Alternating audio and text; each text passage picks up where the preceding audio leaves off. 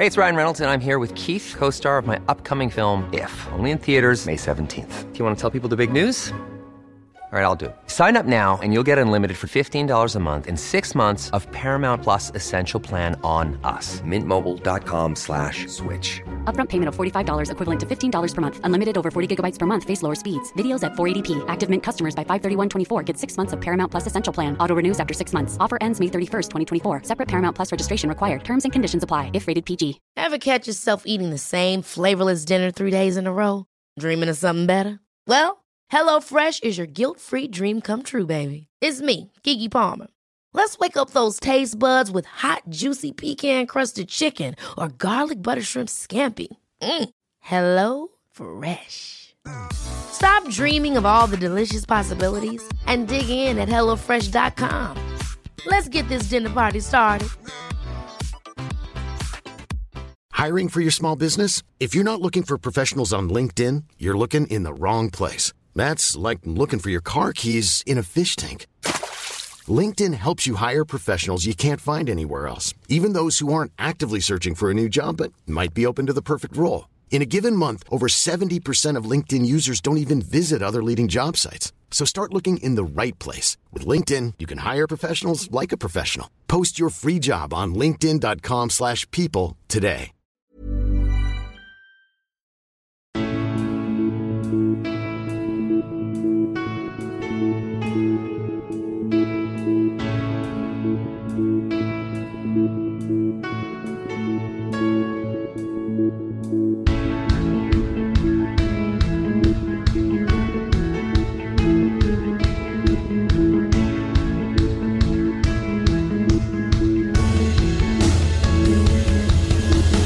Bienvenidos a Alineación Indebida. 19 partidos y 50 puntos conseguidos. El Arsenal es líder de la Premier League y máximo favorito a ganar este campeonato, porque en el partido del estrellato, en ese Arsenal United, a todos nos dejaron impresionados. Boquiabiertos y con los pelos de punta ese gol de Eddie Nketiah, el Arsenal está construyendo su propio destino. Como sobre un Vespino van ahora montados Liverpool y Chelsea, aunque los segundos por lo menos se acaban de comprar una Ducati ucraniana. Y hasta mañana y hasta la semana que viene podrían haber jugado ellos o Crystal Palace, Newcastle, Leeds y Brentford, que todo hubiese seguido siendo un enorme empate a cero. Como cero es el esfuerzo que tienes que hacer cuando llevas tu dinero de un bolsillo a otro o jalan delante de una portería. Hablamos de todo eso del duelo al amanecer que ganó Mois a Lampard y mucho, mucho más hoy en alineación indebida. Y para hablar de todo ello, hoy el panel indebido lo componen tres maravillosos invitados, empezando por Héctor Kriok. ¿Cómo estás, Héctor? Hola, Ander. Hola, alineación de vida. Muy bien, muy contento de estar de vuelta desde, desde la ciudad del líder de la Eredivisie, que como imagino habréis estado todos paralizados por el SF en Ajax. Ah, te iba a Eh, preguntar si era el Sparta o el Excelsior, líder en... No, el, es- el Sparta va sexto, ojo, Oh, eh, y hostia, está, está a dos puntos del Ajax. Uh, Pero, pero yo, como, como sabes que soy un buen ciudadano, eh, hoy no he salido de casa en horario de partido por si quemaban algo y me cogía cerca. Así que para asegurar mi, mi bienestar en este podcast he decidido quedarme en casa, no como otros de mis contertulios que han tenido menos suerte. efectivamente, ahora, ahora llegaremos a eso. También está hoy aquí con nosotros Gonzalo. Carol, ¿cómo estás, Gonzalo? Hola, Ander. Bien, la verdad, contento de estar nuevamente, esta vez eh, durante todo, todo el programa, para que la gente no dude de, de mi compromiso con la causa. Y bueno, eh, toca hablar de- del mejor jugador de la Premier League, vamos a hablar, ¿no? El nuevo mejor jugador de la Premier League, Mijailo Mudrik, que bueno, eso lo vamos a estar tocando un poquito más adelante, imagino. Así es, así es. Y finalmente, eh, como reemplazo de última hora, como revulsivo de oro, tras otra icónica victoria del Arsenal, me atrevería a decir, es Leonardo Silva. ¿Cómo estás, Leo? Hola Ander, ¿qué tal? Eh, no sé muy bien qué, qué vamos a hacer ni de lo que vamos a hablar hoy, Ander, tú y yo. Supongo que hablaremos del retiro de Glover Teixeira, reaccionaremos en vivo al Bills eh, Bengals, porque de fútbol muy, muy poquito vamos a hablar hoy. No soy Leonardo Silva, soy un colaborador que viene sin ver partidos, como, como algunos que conocemos acá. Tampoco tenías que ser tan literal, Leo, ¿Por pero... qué, a- a- Ander, pero ¿por qué vino Leo? ¿Quién, quién fue, cuál fue la baja de última hora y cuál fue el motivo? La baja de última hora, eh, señores y, eh, señoras y señores, es que eh, Rafa Bastrana, que llevaba ya encadenando muchos programas seguidos, viniendo muy bien estaba yendo la cosa, se ha hecho, no sé si un esguince o se ha roto el tobillo esta tarde en su partido de fútbol de las ligas de barrios de Madrid y, Y no podido acudir. eso, eso le ha roto también las cuerdas vocales, que no le permita eh, poder utilizar la, la labia a la hora de... Porque, a ver, quiero creer que no habla, no habla con el pie el, el señor Pastrana. Entre otras cosas, yo le he preguntado cómo de grave es y me dice Rafa, ahora me dirán, me han reventado el tobillo mal. Y bueno, antes me había dicho que tengo que pasar por el hospital. Alguien que, que forma parte de este programa, si recibe una patada, se lesiona el que pegó la patada. Yo no, no, no puedo aceptar que, que, que en este equipo haya gente frágil, realmente. Ya, ya, bueno, es lo que Y es. lo peor bueno. es que es la persona que más cerca ha estado de ser futbolista en este podcast, ¿eh?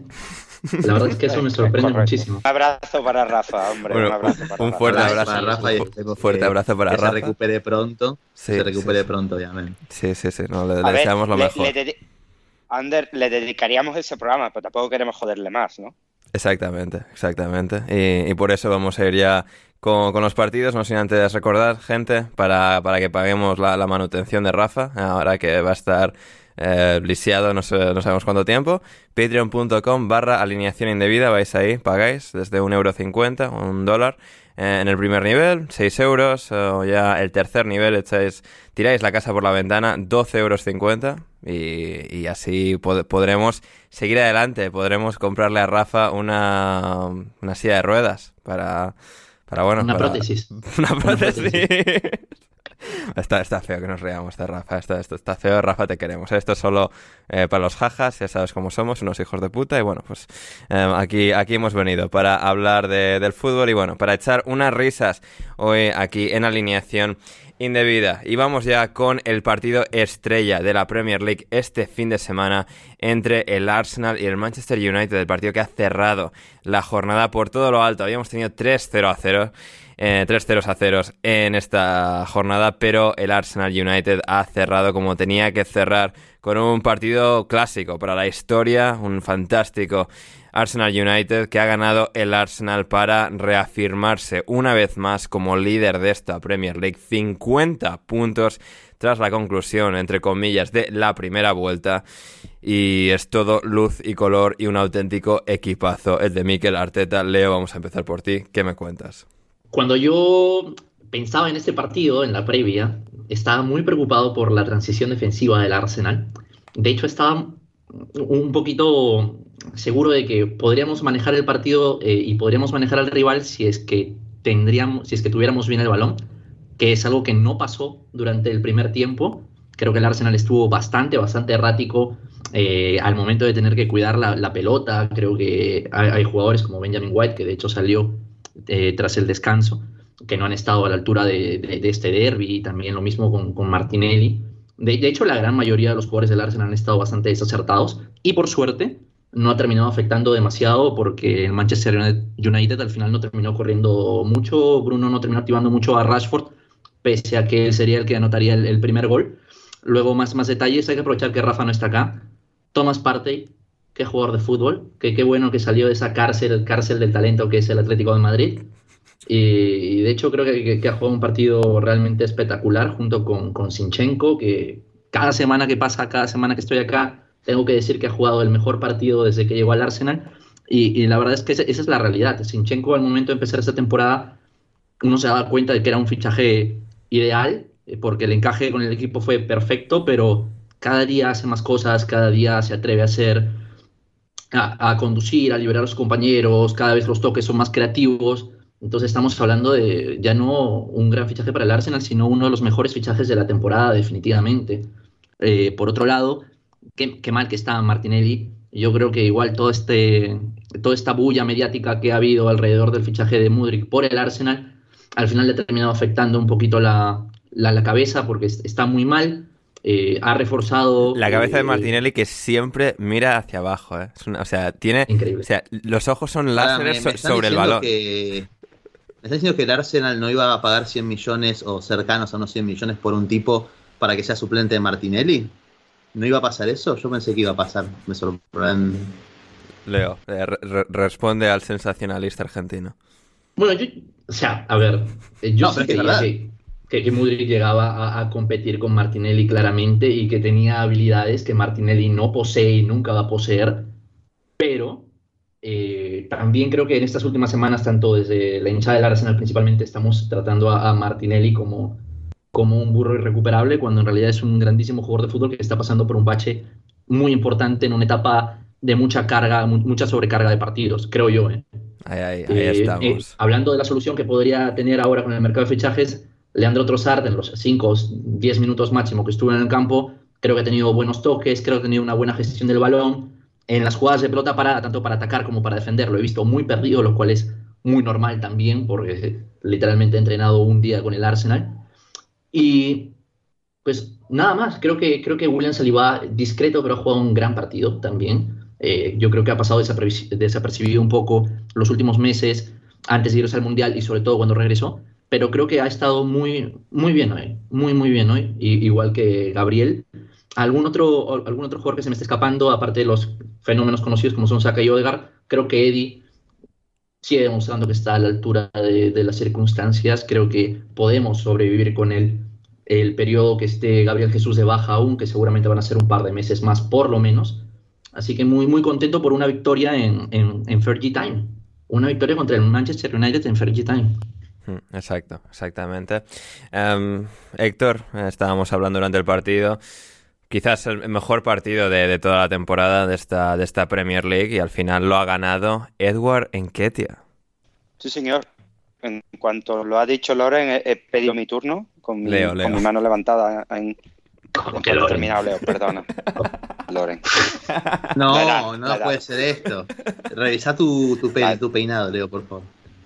Pero si yo tengo bastante, bastante cabello, ¿eh? aún.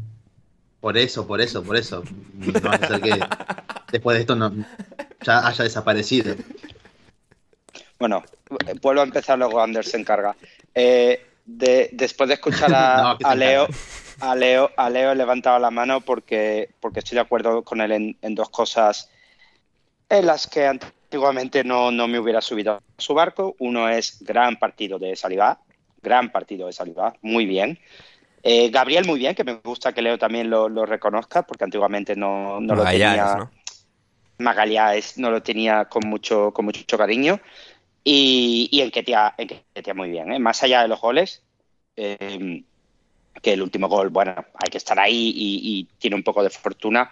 Eh, a mí me ha gustado mucho y cada vez me gusta más lo mucho que está creciendo para pegarse con los centrales, que os lo escuché la semana pasada, creo, y, y ya me, venía fijando cuando, cuando veía cosas del Arsenal, está creciendo muchísimo en este periodo sin, sin Gabriel y ya no es un jugador de Papa John's Trophy, eh, ya es mucho más que eso. Y si encima consigue marcar eh, los goles que está marcando, que son fundamentales para este equipo con la caída de, de Martinelli y a Saka y a Ordegaard no se le pueden pedir siempre siempre que marquen desde segunda línea, pues, pues esto también le ayuda a que su confianza crezca mucho, como ha demostrado luego en la entrevista con Saka post partido, Ander. Hmm, eh, exacto, exacto. Em, Leo, ilustra la audiencia. Digo Leo, Héctor. ¿Qué haces, Ander?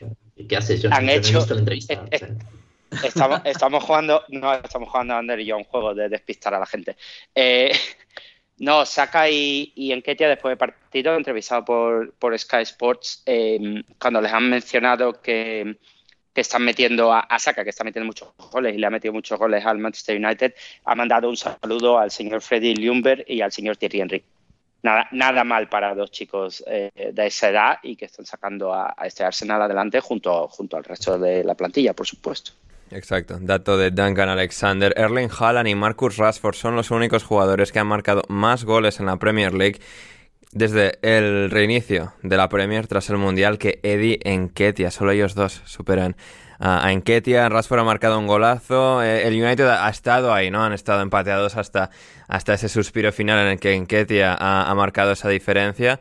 Pero al final Gonzalo, a pesar de que el partido ha sido muy vibrante, que el United ha tenido sobre todo en la primera parte su presencia ofensiva, su capacidad para amenazar, el Arsenal ha demostrado que, está ahora mismo dos, tres pasos por delante de este equipo, ha podido sellarlo y confirmarlo con la victoria, pero a pesar de la mejoría de United, el Arsenal sí es contendiente, sin ningún lugar a la duda, a ganar esta Premier.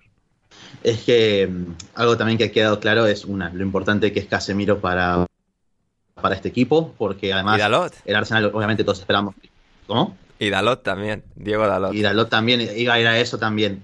Vamos por partes. Primero, Dalot, no solamente porque, porque venía siendo una muy buena temporada, sino también por quien ha sido su reemplazo, ¿no? Claro, claro, claro. Una, cosa no viene sin la otra. Pero, claro, vamos a primero con lo de Casemiro, que es un poco más sencillo. A ver, obviamente el Arsenal no esperaba que tuviera mucho más la pelota, trató eh, un poco de controlar la mitad de la cancha con mucho trabajo de Bruno sobre Odegaard pero al final la, falta de Casemiro para tapar eh, lo que sería ese juego entre líneas, llegar a todos lados y, y ser esa rueda de auxilio para un Eriksen que sufre claramente a nivel defensivo, ha sido vital eh, en el United. De hecho, bueno, eh, muy probablemente con Casemiro el gol o ese remate que saca Bukayo Saka para el gol del, empate, ¿no? Que, saca, saca. ¿Fue el empate o fue el segundo? Ahora me olvidé. El, no, el gol de Saka es el segundo. El segundo, el segundo. claro. El segundo muy probablemente con Casemiro ahí quizás no hubiera llegado hasta esa instancia de enganchar dos veces contra Eriksen y sacar un remate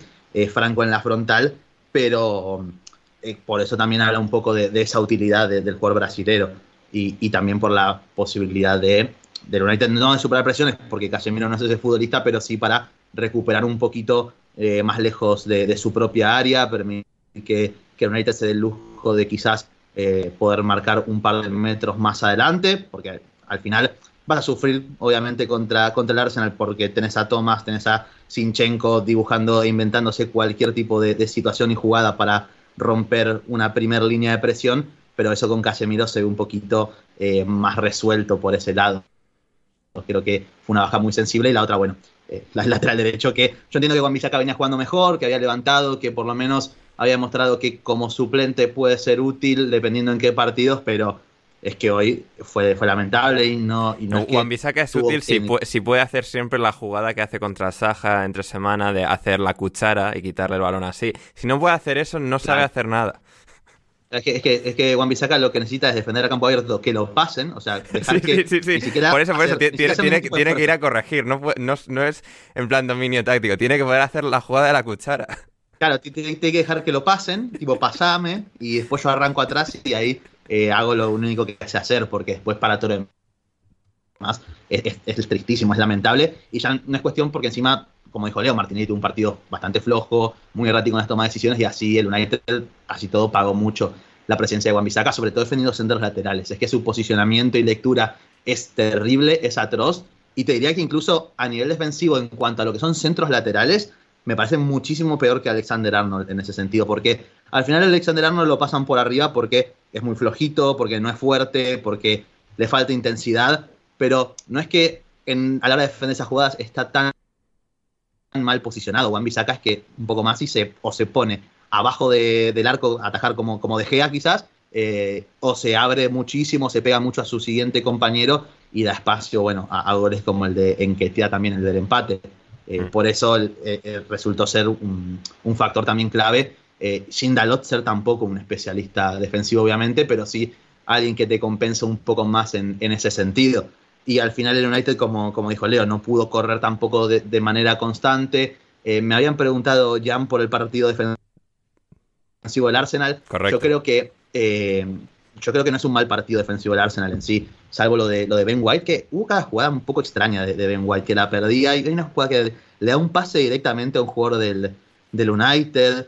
Habría que ver si, si Ben White no, había apostado a la victoria del United en, Bet Warrior, en, en Bet365, una de estas, porque ah, hubo cada, cada jugada que fue un poquito rara la, toma de decisiones del, del lateral, bueno, del central devenido lateral inglés Sí, eh, bueno, y luego el gol de Rashford también, el golazo de Rashford 0-1.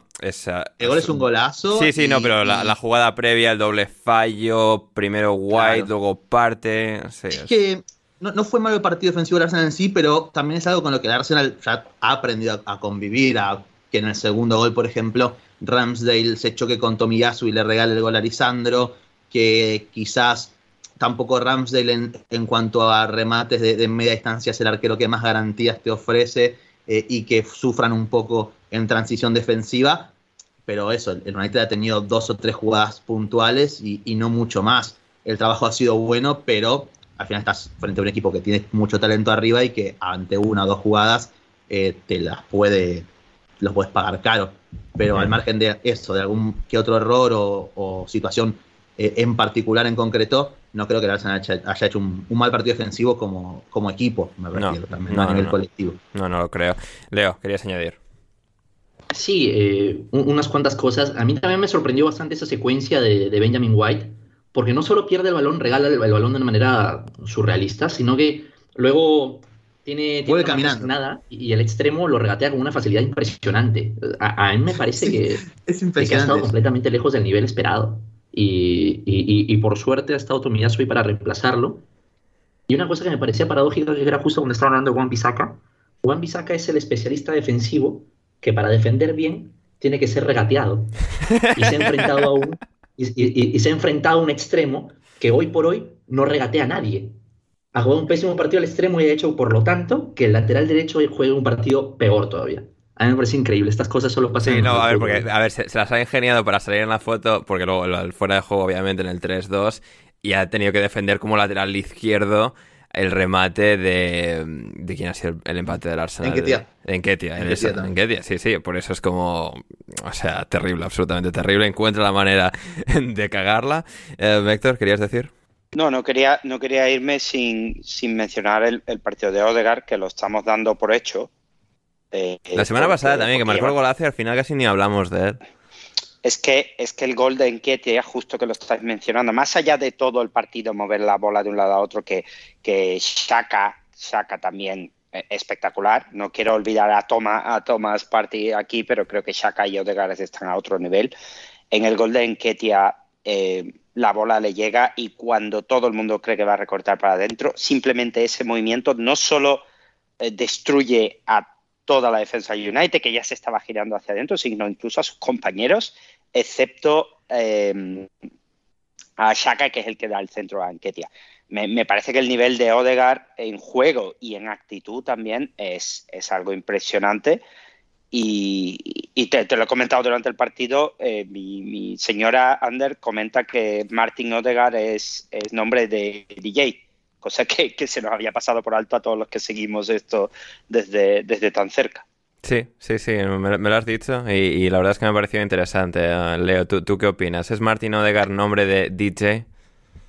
Tiene unos aires a, a, a este DJ, ¿te acuerdas que, que, murió hace unos años? A Vichy, eh, sí, lo, lo sí, mismo que he pensado, en plan blanquito, rubio, escandinavo. Sí, o sea, Odegaard tiene, tiene toda y esa el nombre, y, ver, y, el nombre puedes con, relacionarlo con Martin Garrix también. Por entonces, ejemplo. Ojo, oye, Gonzalo, persona de cultura, ¿eh? Ojo, ¿eh? Ojo, ¿eh? Ojo, sí, ¿eh? Sí, sí, mucho. Eh, no sé si eso es cultura. bueno. más que la transición defensiva del Arsenal, eh, sí que es. Um, y nada, sí, sí, una fantástica victoria del Arsenal y que de alguna forma confirma, eh, ejemplifica, hace énfasis en lo que ha sido su mejoría, no solo de la temporada anterior a esta, sino dentro de esta propia temporada, ¿no, Héctor? Recordarás dónde vimos el United Arsenal de la primera vuelta. Correcto, sí, en, Málaga, en, nuestra primera reunión, sí. que no la última, que no la esperemos, última. De, no. de, alineación indebida, con, con nuestro olvidado, sí. olvidado ya, diría, o sea, olvidado, sí, sí, sí, sí. Y, y, con nuestro querido Juan Dimata y que, que trae a la familia a, a, alineación de vida. O sea, no conozco a nadie como, como Juan Dimata. Eh, yo creo, eh, yo creo que, que, el Arsenal ha llegado a un punto en el que ya creen en sí mismos de una forma que, que les puede llevar a ser campeones, porque además su juego acompaña. Incluso eh, cuando, cuando Leo habla de Martinelli, Martínez ha jugado casi todo el partido y todos los que estamos viendo por televisión en el campo estamos viendo que no está bien, pero aún así Arteta le mantiene y eso, eso yo creo que tiene, dice mucho también de la fortaleza del equipo, que aunque uno de sus jugadores no estén bien, eh, lo mantiene para que entre en la dinámica eh, tan positiva que tiene Arsenal y por cierto, no olvidemos también el United, ¿eh? el United ha hecho un gran partido. Sí. Ha perdido, bueno, y, para, y, sí. y, y, que, y, que, perdón, y que Leo lo mencionó así un poquito por arriba de la pasada, pero eh, Trossard eh, también entra y, y, lo hace bien, pese a tener un solo eh, entrenamiento encima, eh, y en la jugada del, tercer gol es, clave su participación, porque mm. desciende a agarrar una pelota que está un poquito muerta, se gira bien, fija hasta el último momento a Juan Bisaca y, lo habilita muy bien a, Sinchenko. Eh, creo que ahí mm. ha encontrado también el Arsenal una variante, ya sea como revulsivo o como titular a Martinelli, eh, a un buen precio, quizás con un techo más bajo que, que Mudrik, al, que era quizás la, la, gran diferencia, pero que está listo para, como ha demostrado, para aportar desde el primer minuto y que me sorprendería mucho que Trossard no fuera importante de acá a, que termine la temporada realmente. Sí, lo importante va a ser, y no, del United también, sí, al final, aunque el Arsenal haya demostrado ser mejor, momentos como, la, como de la grandeza de, de Rashford, también recuperado para la causa por Eric Ten Hag, sí, o sea, el, United un poco dentro de su propia realidad y hoy sin Casemiro, sí. Lo último de todo. A ver, lo último. ¿Qué opinamos de Anthony? Eh, que ya, he visto lo que has tuiteado, sin vergüenza. O sea. Eh, tu, amigo, tu amigo de Twitter eh, dice que está próximo a entrar al saco de, Jack Grealish, pero necesita tu permiso. Sí, porque obviamente con mi querido amigo Noriel, a quien recomiendo seguir, tenemos una. Estamos, digamos, en el barco anti-Grealish y él está por sumar a Anthony, me dijo. Por la cuestión de. Yo creo que es un futbolista que es evidentemente habilidoso, que, que es muy vistoso, que incluso puede a ser divertido de ver, pero lo hace un jugador útil al juego del, United realmente. Hoy ha pasado, hoy creo que ha sido el peor de todos del equipo, ha salido, eh, tampoco es que ha cambiado mucho su salida realmente, pero encuentra, si bien es habilidoso, puede meterte algún que otro, que, alguna que otra gambeta, regate, no lo hace eso un jugador productivo y por lo general las participaciones o intervenciones suyas en la jugada muy pocas veces mejoran realmente el ataque o generan una ventaja real. Eh, yo creo que tiene que trabajar mucho en la capacidad de poder ser productivo, de poder generar a partir de su habilidad algo favorable para el colectivo y no tanto eh, embarcarse en su propia aventura. Hay, un tuit de, de, Kundera, de nuestro querido amigo Kundera. Saludo para, para Kundera. Que era muy bueno, me pareció, de que, de que decía que Anthony se embarca a sus aventuras como si fuese el, Messi. Y cuando no sos Lionel Messi, ese es un defecto, se podría decir. Y creo que era muy acertado para definirlo, Anthony. Seguramente, seguramente. Pero vamos ya con el siguiente partido desde Anfield. Liverpool 0, Chelsea 0. Partido número 1000 de Jurgen Klopp como entrenador profesional de fútbol. Llegaremos a ese hito también más adelante. Pero en cuanto al partido, pues bueno, eh, un poco reflejando la realidad de estos dos equipos, que son ahora mismo dos equipos de mitad de tabla. El Chelsea, bueno, con la revelación ucraniana que desde el minuto uno ha demostrado que vale, este sí que es bueno de verdad y veremos cómo si dura o si se convierte en un Anthony ucraniano. Pero eh, Mudrik tiene muy buena pinta y el Liverpool sigue atascado en su propia realidad, de sala que no funciona particularmente bien en esta temporada. Darwin Núñez empezó de suplente, Cody Gakpo no es delantero centro, pero el Liverpool ha fichado a un jugador neerlandés que jugó de, delantero centro en el Mundial y... ¿Jugó? Sí, sí, eh, jugó. ¿Debutó con el Liverpool? Jugó, ha, debutado. ¿Debutó con el Liverpool ya? Sí, sí, no, te, no, te, diste cuenta que el Liverpool estaba jugando eh, con 10 más 1 y había una persona ahí random de delantero centro. O pues sea, para mí el Liverpool viene jugando hace 2-3 partidos con uno menos. ya, bueno, pues ahí, estaba.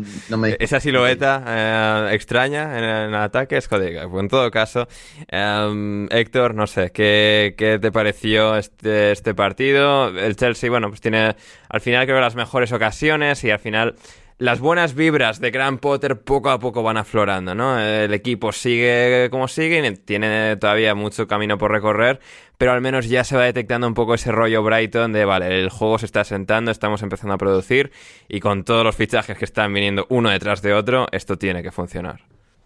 Yo, yo no soy tan positivo, ¿eh? Yo no soy tan positivo. A mí me parece que el Liverpool era, era un rival que, que le permitiría eh, este tipo de, mejoras. Eh, ya, pero es el Liverpool, ¿eh? o sea, seguimos hablando del finalista de la Champions, su campeón de Premier. Sí, sí, y el Nottingham Forest es bicampeón de Europa. todo, eso, todo, eso, todo eso está muy bien. Pero el Liverpool, el Liverpool hoy en día no tiene centro del campo. El Liverpool no tiene centro del campo. Y, si ya sales con Milner y cosas así, pues claro, el chico este Modric o Mudric o que yo llamo Modric, o sea, no, no, no, esto no es una C yugoslava, esto es una K como, como mandan los cánones. Bueno, pero por, por la broma con, con amigos frikis le llamamos Modric, el Modric malo. Y, y dejó a Milner, claro, todo el mundo, oh, oh, a ver, oiga, que es que Milner no sé qué hace ahí, es la, es, la, la pregunta. Pero bueno, todo lo que sea sumar para Potter es bueno y no me refiero a fichaje en este caso, sino en, en cuanto a que el equipo se, eh, se, se, cemente un poco. Y, y, el chico ucraniano muy bien, demostrando lo, que, lo poco que, que, que se había visto, que es rápido, es habilidoso y, y tiene descaro y muchos tatuajes. Y Muchos cuanto a lo de, de Kanye, eso, eso, ya lo comentamos la semana pasada. Eso es una, no, es una vergüenza eh, la estética de este y chaval. Y en cuanto eh. a lo de Gapco, yo, a ver, eh, no es delantero centro. Eh, siempre ha jugado, ha, ha, jugado en banda izquierda, pero en el Mundial se ha jugado delantero centro. Yo no creo que hiciera tan mal partido, tampoco diría que haya hecho bueno, pero no es peor partido que Mohamed Salah, que cuando ha dicho Gonzalo no, que lleva varias semanas en Liverpool jugando con, con, con 10, yo, vamos, lo de Salah que clama al, al, cielo, vamos, clama al cielo. Sí, sí, está, ha sacado a Tutankamón y han, lo han puesto ahí de, de, extremo derecho y a ver qué pasa, pero pasa poco. Eh, a ver, Gonzalo, eh, felicidad eh, Chelsea, tú, o sea, ver, sé que yo, vibraste con, ver, con, con, Mudrik. Yo tengo que, yo no estoy muy de acuerdo con lo que ha comentado Héctor en cuanto a, a que no hay mejora en el Chelsea, porque está bien, el Liverpool viene con un equipo diezmado, pero el King no tendrá medio campo, pero el Chelsea tiene medio campo que tuvo que jugar Luis Hall de medio centro. Eso es verdad, eso es verdad. El Chelsea no solamente no tiene medio campo, no tiene ni medio campo, ni delantera, ni jugadores ofensivos, o sea, no tiene nada eh, realmente.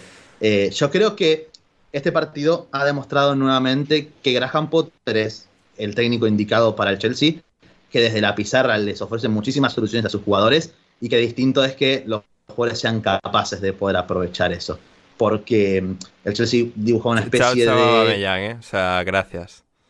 Sí, no es que Aubameyang es un desastre, pero al margen de eso, yo no digo que sean malos jugadores. Por ejemplo, vos ves el, el once titular del, del, Chelsea.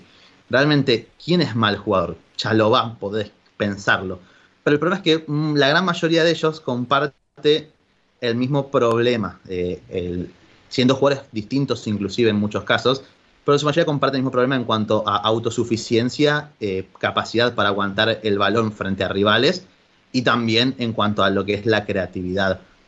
Yo creo que Graham Potter supo brindar un contexto ideal para que el Chelsea pudiera superar la presión del Liverpool. Kai Havertz fijaba ante centrales, eh, tenías a Jorginho a Luis Hall replicando un poco esto que, que hacen mucho eh, de Servi con, con, su doble medio centro. No, bueno, y Potter en el Brighton ya hacía cosas raras como poner a, a claro, en este caso a Hall de, central, de medio centro y tal. O sea... Sí, bueno, y es que, es que él puso a Alexis de medio centro sin ir más lejos. O sea, sí, sí. Alexis es medio centro y con Caicedo, pero porque Graham Potter lo empieza a colocar en esa posición. Y el Chelsea dibujaba una especie de, de 3-4-2-1 eh, con Chalobah como lateral bajo, siendo Curela y Ziyech los que daban amplitud para atraer a Robertson y a Milner, y con Jorginho y Hall también atraer a, a Thiago Alcántara y a Keita. Eso le da mucha ventaja al, Chelsea en la zona de Bicetich, a los costados, donde están Gallagher y Mount, con posibilidades de recibir. El tema es que si no era a través de un envío largo de Thiago Silva o un cambio de frente de Badiashile hacia Ziyech o algo por el estilo, jamás encontraba la posibilidad del Chelsea de poder romper esa primera línea de presión. Porque Jorginho es muy buen organizador, pero no es un grandísimo pasador.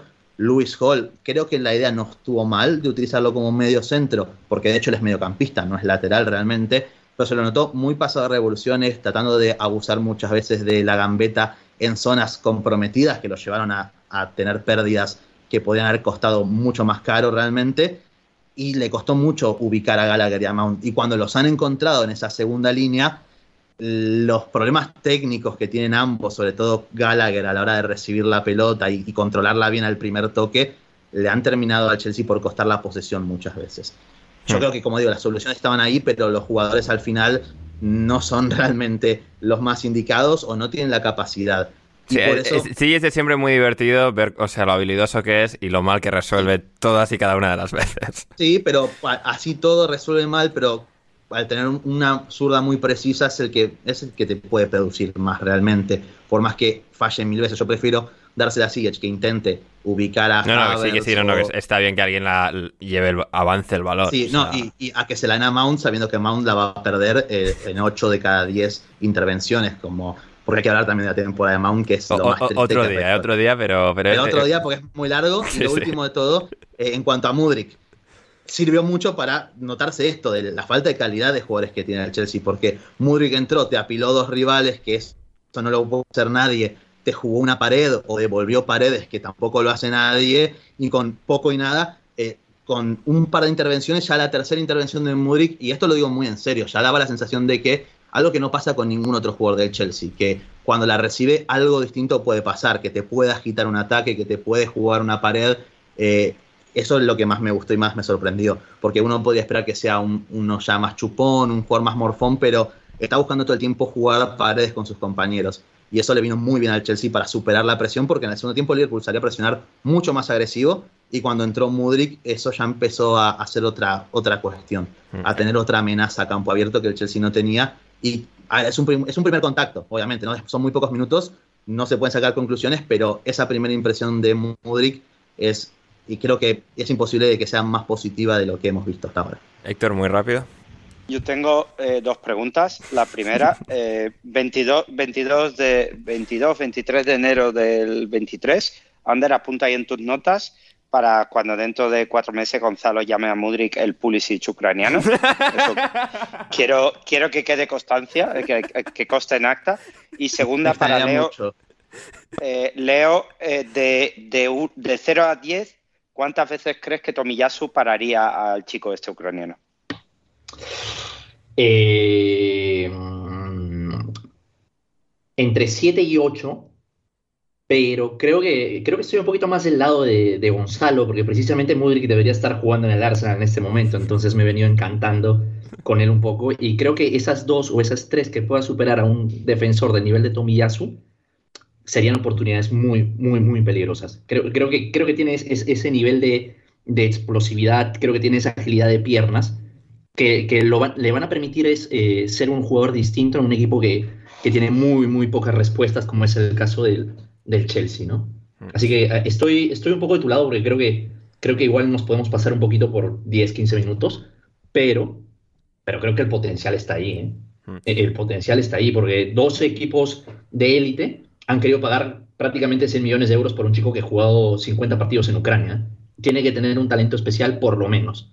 Por lo menos, por lo menos. Y hablando de talentos especiales, eh, Leo, mil partidos de Jürgen Klopp como entrenador profesional de fútbol entre el Mainz, el Borussia Dortmund y el Liverpool. Eh, empate a cero en el partido número. Mira, al menos no lo perdió. Yo, a ver, tengo opiniones eh, muy distintas a lo largo del tiempo acerca de Jürgen Klopp por lo menos hasta la primera, segunda temporada de, de Jürgen en el Liverpool, a mí me parecía un personaje insoportable. insoportable. Me parecía un grandísimo entrenador. Bien.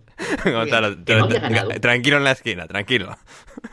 Pero, pero me parecía, pero me parecía un tipo insoportable, un personaje infumable, eh, que yo no entendía por qué razón la gente lo le aplaudía tanto tantas cosas el hecho de que tengan. Es, no hacemos más que hacer. estamos solo haciendo amigos en este programa, ¿eh?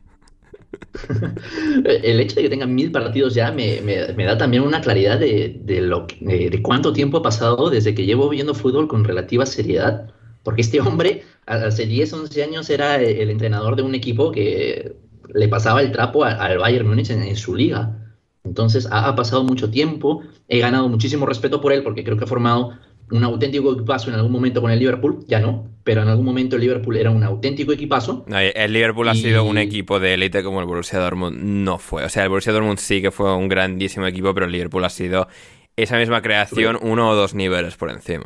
Sí, y, y, y hay algo acá que es precisamente la razón por la cual el tipo me desagrada completamente. Y es que, no, pero no estoy de acuerdo, no, porque he visto a todo, a todo Twitter Arsenal con esto y aquí no estoy de acuerdo, Leo, porque, o sea, yo creo, o sea, escuchando la declaración, lo dijo en plan, incluso un grande como Arsène Wenger cayó en su ya. partido número 1000. O sea, y esto, o sea, y, y he visto a, to a, todos los niños rata del Arsenal llorando y gritando por algo que ha sido, o sea, de lo más sea inofensivo ¿Estás llamando posible. niño rata a Leonardo? A Leo no, pero a todos los demás sí. Sí, es un niño rata. A ver, es que yo creo que es una cosa de contexto, Ander. O sea, porque tú sabes, un hincha del Arsenal no va a ver la conferencia completa de Jürgen Klopp. Al hincha del Arsenal está llegando la parte en la cual él habla de. No, ya, pero es que, pero es que incluso lo, lo, ves escrito. O sea, esta obsesión ya. que tiene todo el mundo con tomarlo todo a mala fe, a mí, a mí sí. me pone muy nervioso. Es, es, que hay algo más. Porque hace unos días eh, Jürgen Klopp salió este, a Y esto sí es algo que le molesta mucho al, Arsenal o al hincha del Arsenal, porque Jürgen Klopp hace unos días empezó a salir eh, a hablar que, el Arsenal le parecía un equipo top, lo cual es, totalmente cierto, o sea, habría que ser ciego, pero que si le restas cinco o cuatro jugadores, ¿dónde estarían? Como tratando de dar excusas a, ah, partir de. Ya, bueno, sí, sí, no, a ver, o sea, Klopp cuando pierde, o sea, Klopp es un mal perdedor, ¿eh? una cosa no quita la otra, un grandísimo entrenador y un poquito mal perdedor. Y, además. Pero. A ver, a ver. Hay, algo, que agregar, hay, algo que agregar, hay algo que agregar. Eh, eh, primero que nada, perdón, Héctor, hay que agregar. Si bardea a Wenger, está bien bardeado Wenger. Si es un imbécil, es un idiota, es un estúpido. Se merece que lo bardeen todo lo que se merece. Es un tonto, vendido a la FIFA, vendido a querer un mundial cada dos años. Se merece todo lo que se le pueda decir malo al, viejo senil de Wenger. Lo tiene merecido, así que en esta lo banco a mi amigazo Jurgen. A ver, Héctor, antes de que remates tú, eh, momento, alineación. Sí. A ver. Acabo de ser atropellado por Gonzalo. sí, es increíble. El odio de Gonzalo siempre tiene una puerta más para abrir. Em, no, no, no, pero si es hincha del Chelsea. A ver, ya, ya, no, a ver, a ver, a ver. Que no a, a, Wenger es normal, es, sería raro. Efectivamente, pero a ver, momento, alineación indebida, periodismo y, o sea, datos eh, y aclaraciones de falsedades que han recorrido Internet en los últimos días. Claro, partido número 1000 de, de Jurgen Klopp. ¿Cuál fue el último evento realmente de partido número 1000 de un, de un entrenador, precisamente de Arsene Wenger. Lo que pasa es que como más de un aficionado del Arsenal ha señalado, el partido número 1000 de Wenger no es el partido número 1000 de Wenger, es el partido número 1000 como entrenador del Arsenal. Y hay una gran diferencia, porque esto no es el partido número 1000 de Jurgen Klopp con el Liverpool, sino el partido 1000 de toda su carrera. Leo, ¿quieres saber qué pasó en el partido número 1000 de verdad de Arsene Wenger como entrenador profesional de fútbol? Sí, por favor. Ah, esto, te va a gustar, ¿eh? Ocurrió hace 17 años, un 14 de enero del 2006, y en ese día el Arsenal en Highbury ganó 7-0 al Middlesbrough. A mamarla, a mamarla.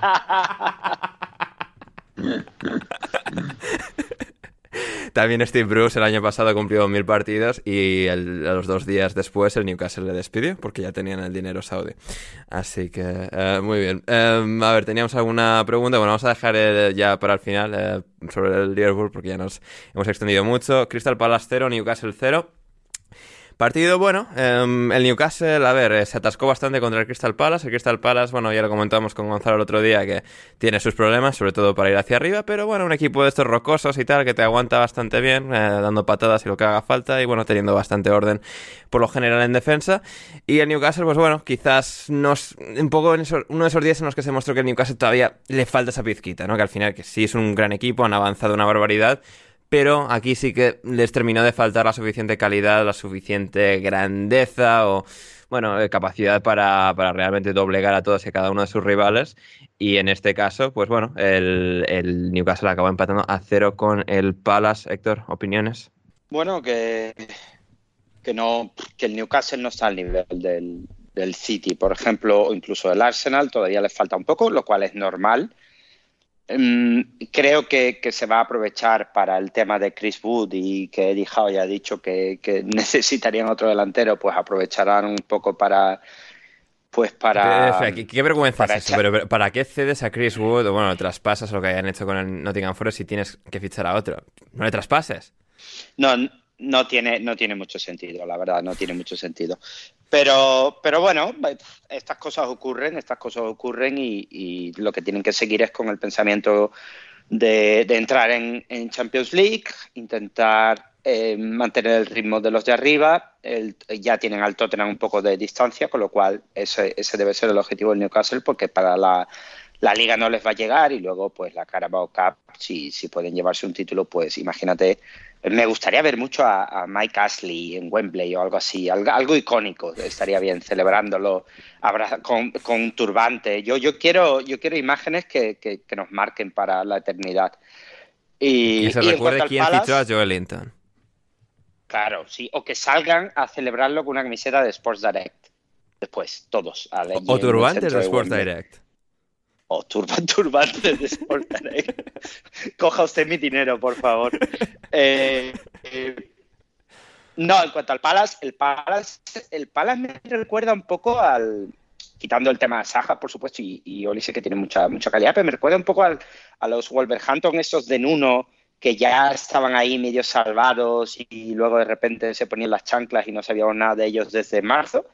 Pues, pues viendo, viendo cómo está la tabla, no descarto para nada que, que acabe pasando algo así y que esta gente, pues bueno, pues se dediquen a, a, a merodear campos de la Premier League sin mucho interés hasta final de temporada y, y a esperar a ver qué pasa en la próxima. Hmm. Gonzalo, ¿algo, El tema algo que, añadir a- del partido? eh, El tema es que igual están a menos de 10 puntos del descenso. O sea, yo no estaría tan tranquilo. Capaz si meten algún par de resultados ya para estar más cerca del bloque de Aston Villa, Liverpool, Chelsea. Ahí lo puedo llegar a comprar, pero tampoco se pueden relajar. En cuanto al partido, bueno, no mucho. Fue posiblemente. Bueno, vos lo sabrás más porque fuiste el único que vio eh, esa, a- atrocidad del, del Leeds, del Leeds Brentford, pero esto me imagino que no habrá estado muy, muy diferente, la verdad. A lo último, quizás un poco con, con el partido ya roto, se convirtió más en un correcalles, en un ida y vuelta eh, constante, sin mucho medio campo, pero el partido es flojo. Eh, tienen un par de oportunidades el Newcastle, sobre todo a, pelota parada, porque también tienen un grandísimo ejecutor como, como Trippier, que ha hecho un partidazo muy bueno. eh, fue quizás el, el jugador que más destacó a nivel ofensivo, generándole muchos problemas a Tyreek Mitchell en esa banda derecha, en ese tándem muy bueno que, componen con Miguel Almirón. Pero es un poco lo que, lo que has comentado, Ander, y que el Newcastle, cuando no encuentra a partir de su primer plan o con sus jugadores titulares eh, la vuelta a lo que es la, defensa rival o, al partido en sí, se, nota la diferencia que, que todavía hay una diferencia de plantel eh, bastante importante, sobre todo en cuanto a la rotación. Entró Saint Maximán, que como siempre eh, eléctrico y demasiado vertical, tanto para bien como para mal.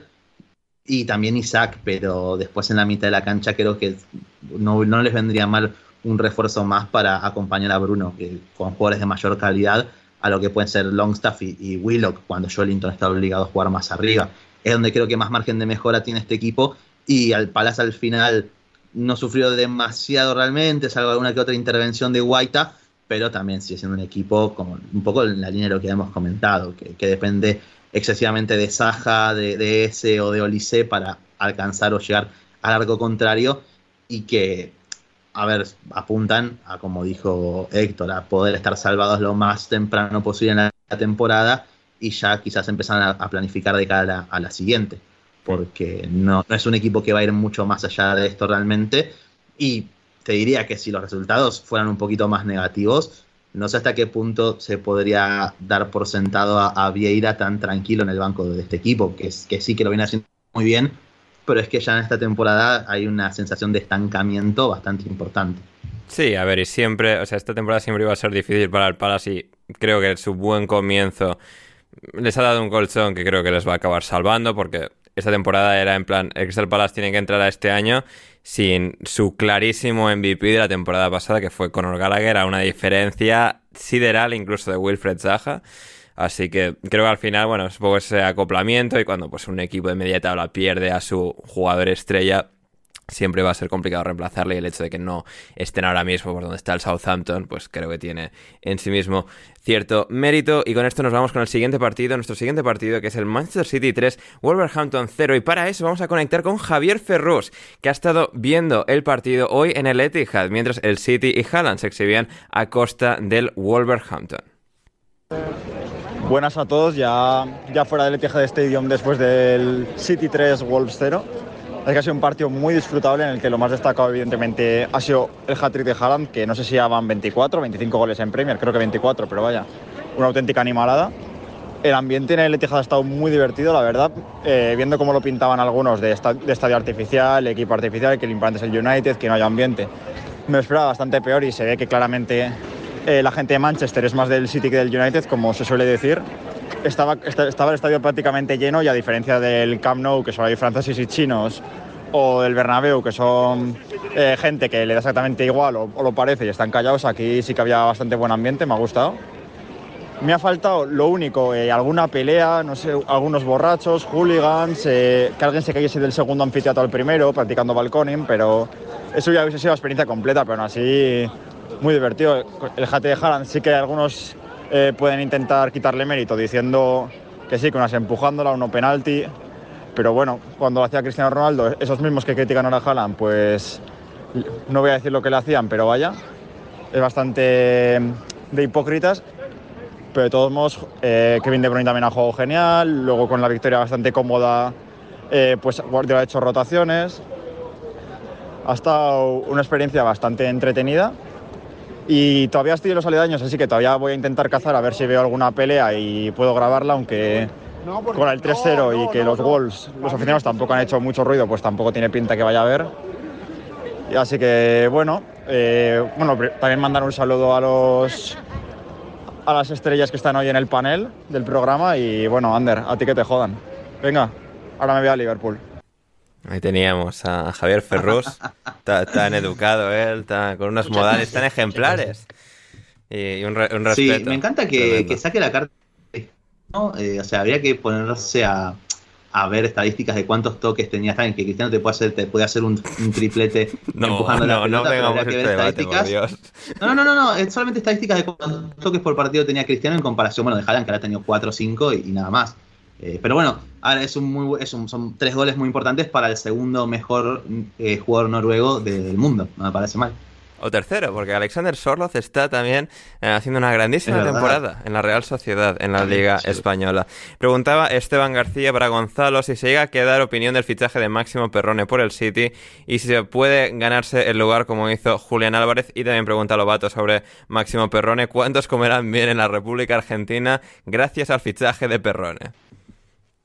Bueno, eh, los que comerán bien serán los pobres muchachos que, viven en la pensión de Vélez, imagino. eh, eso no, es poco. Y en cuanto a la pregunta de Esteban, a ver, mentiría si tuviera idea de cómo juega Perrone como mínimo, como podrá imaginar. ¿Es el nuevo Bruno Zuccolini, Gonzalo?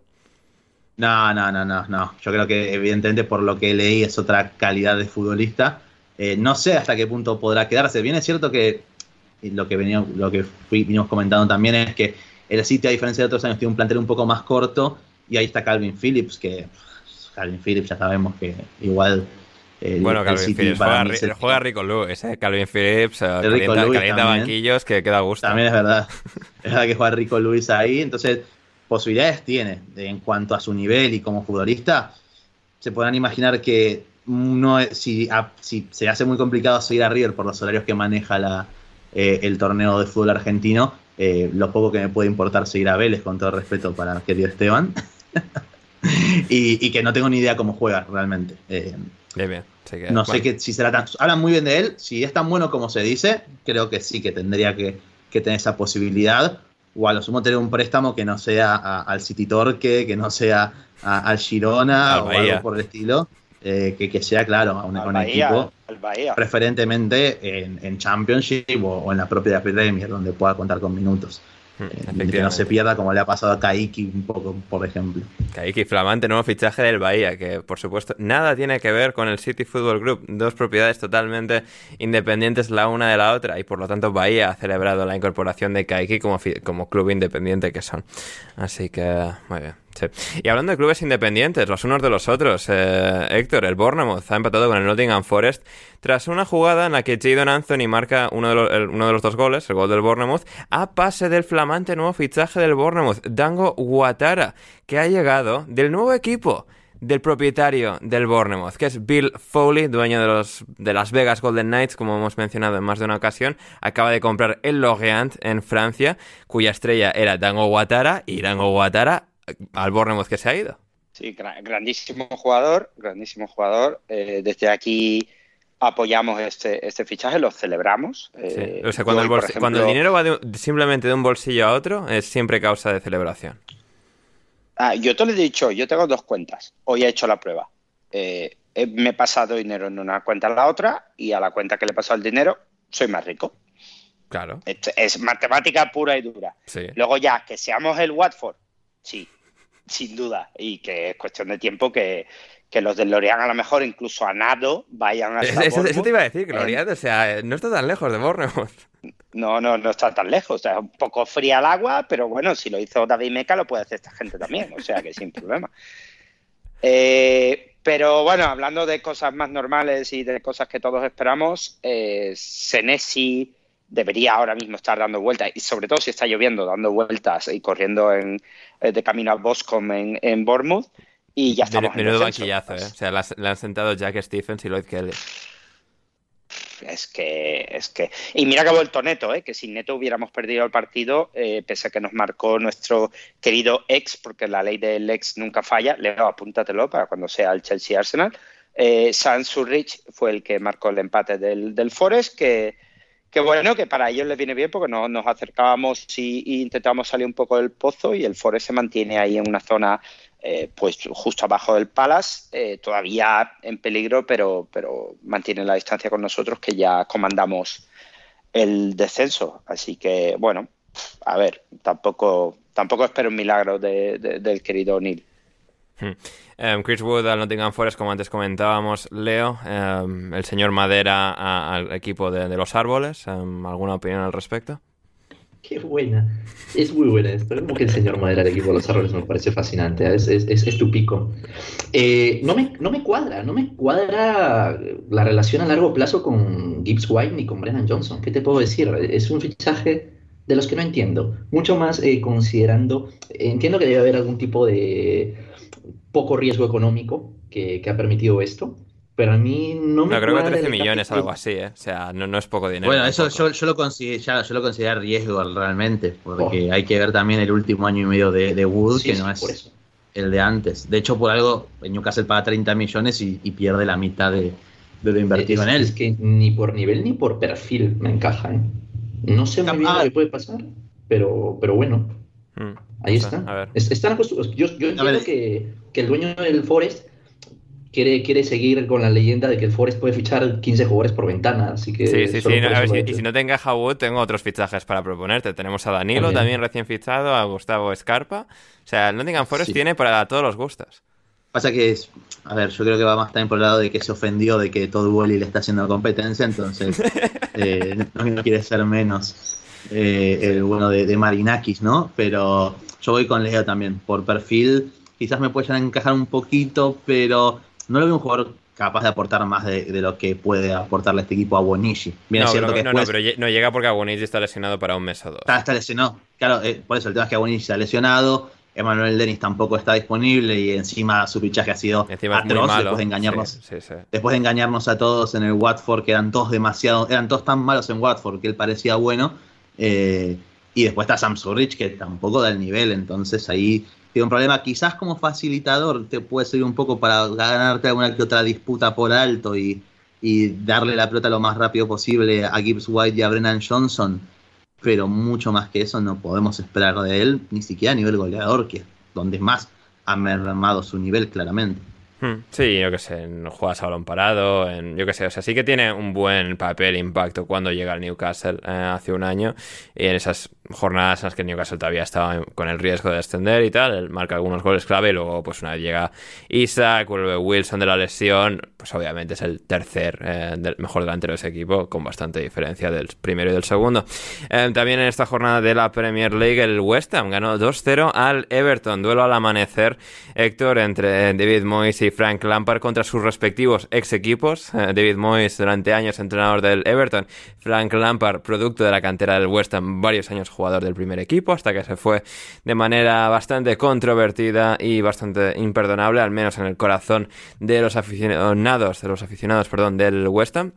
Y con esto, pues bueno, eh, se ha demostrado que el West Ham sí está teniendo un mal año, pero que es mucho más equipo y el día que conectan eh, le, pasan la mano un poquito por la cara al rival y victoria cómoda y fácil gracias a la reaparición, un poco como a la sala, eh, estaba desaparecido este año, pero Jarrod Bowen llega dos goles y el West Ham gana al Everton. Sí, y nuestro querido Frank aguanta, aguanta lo, lo inaguantable. ¿eh? Sí- sigue O sin haber sido despedido, ¿eh? A esta hora del Sigue, domingo noche. sigue. sigue ahí.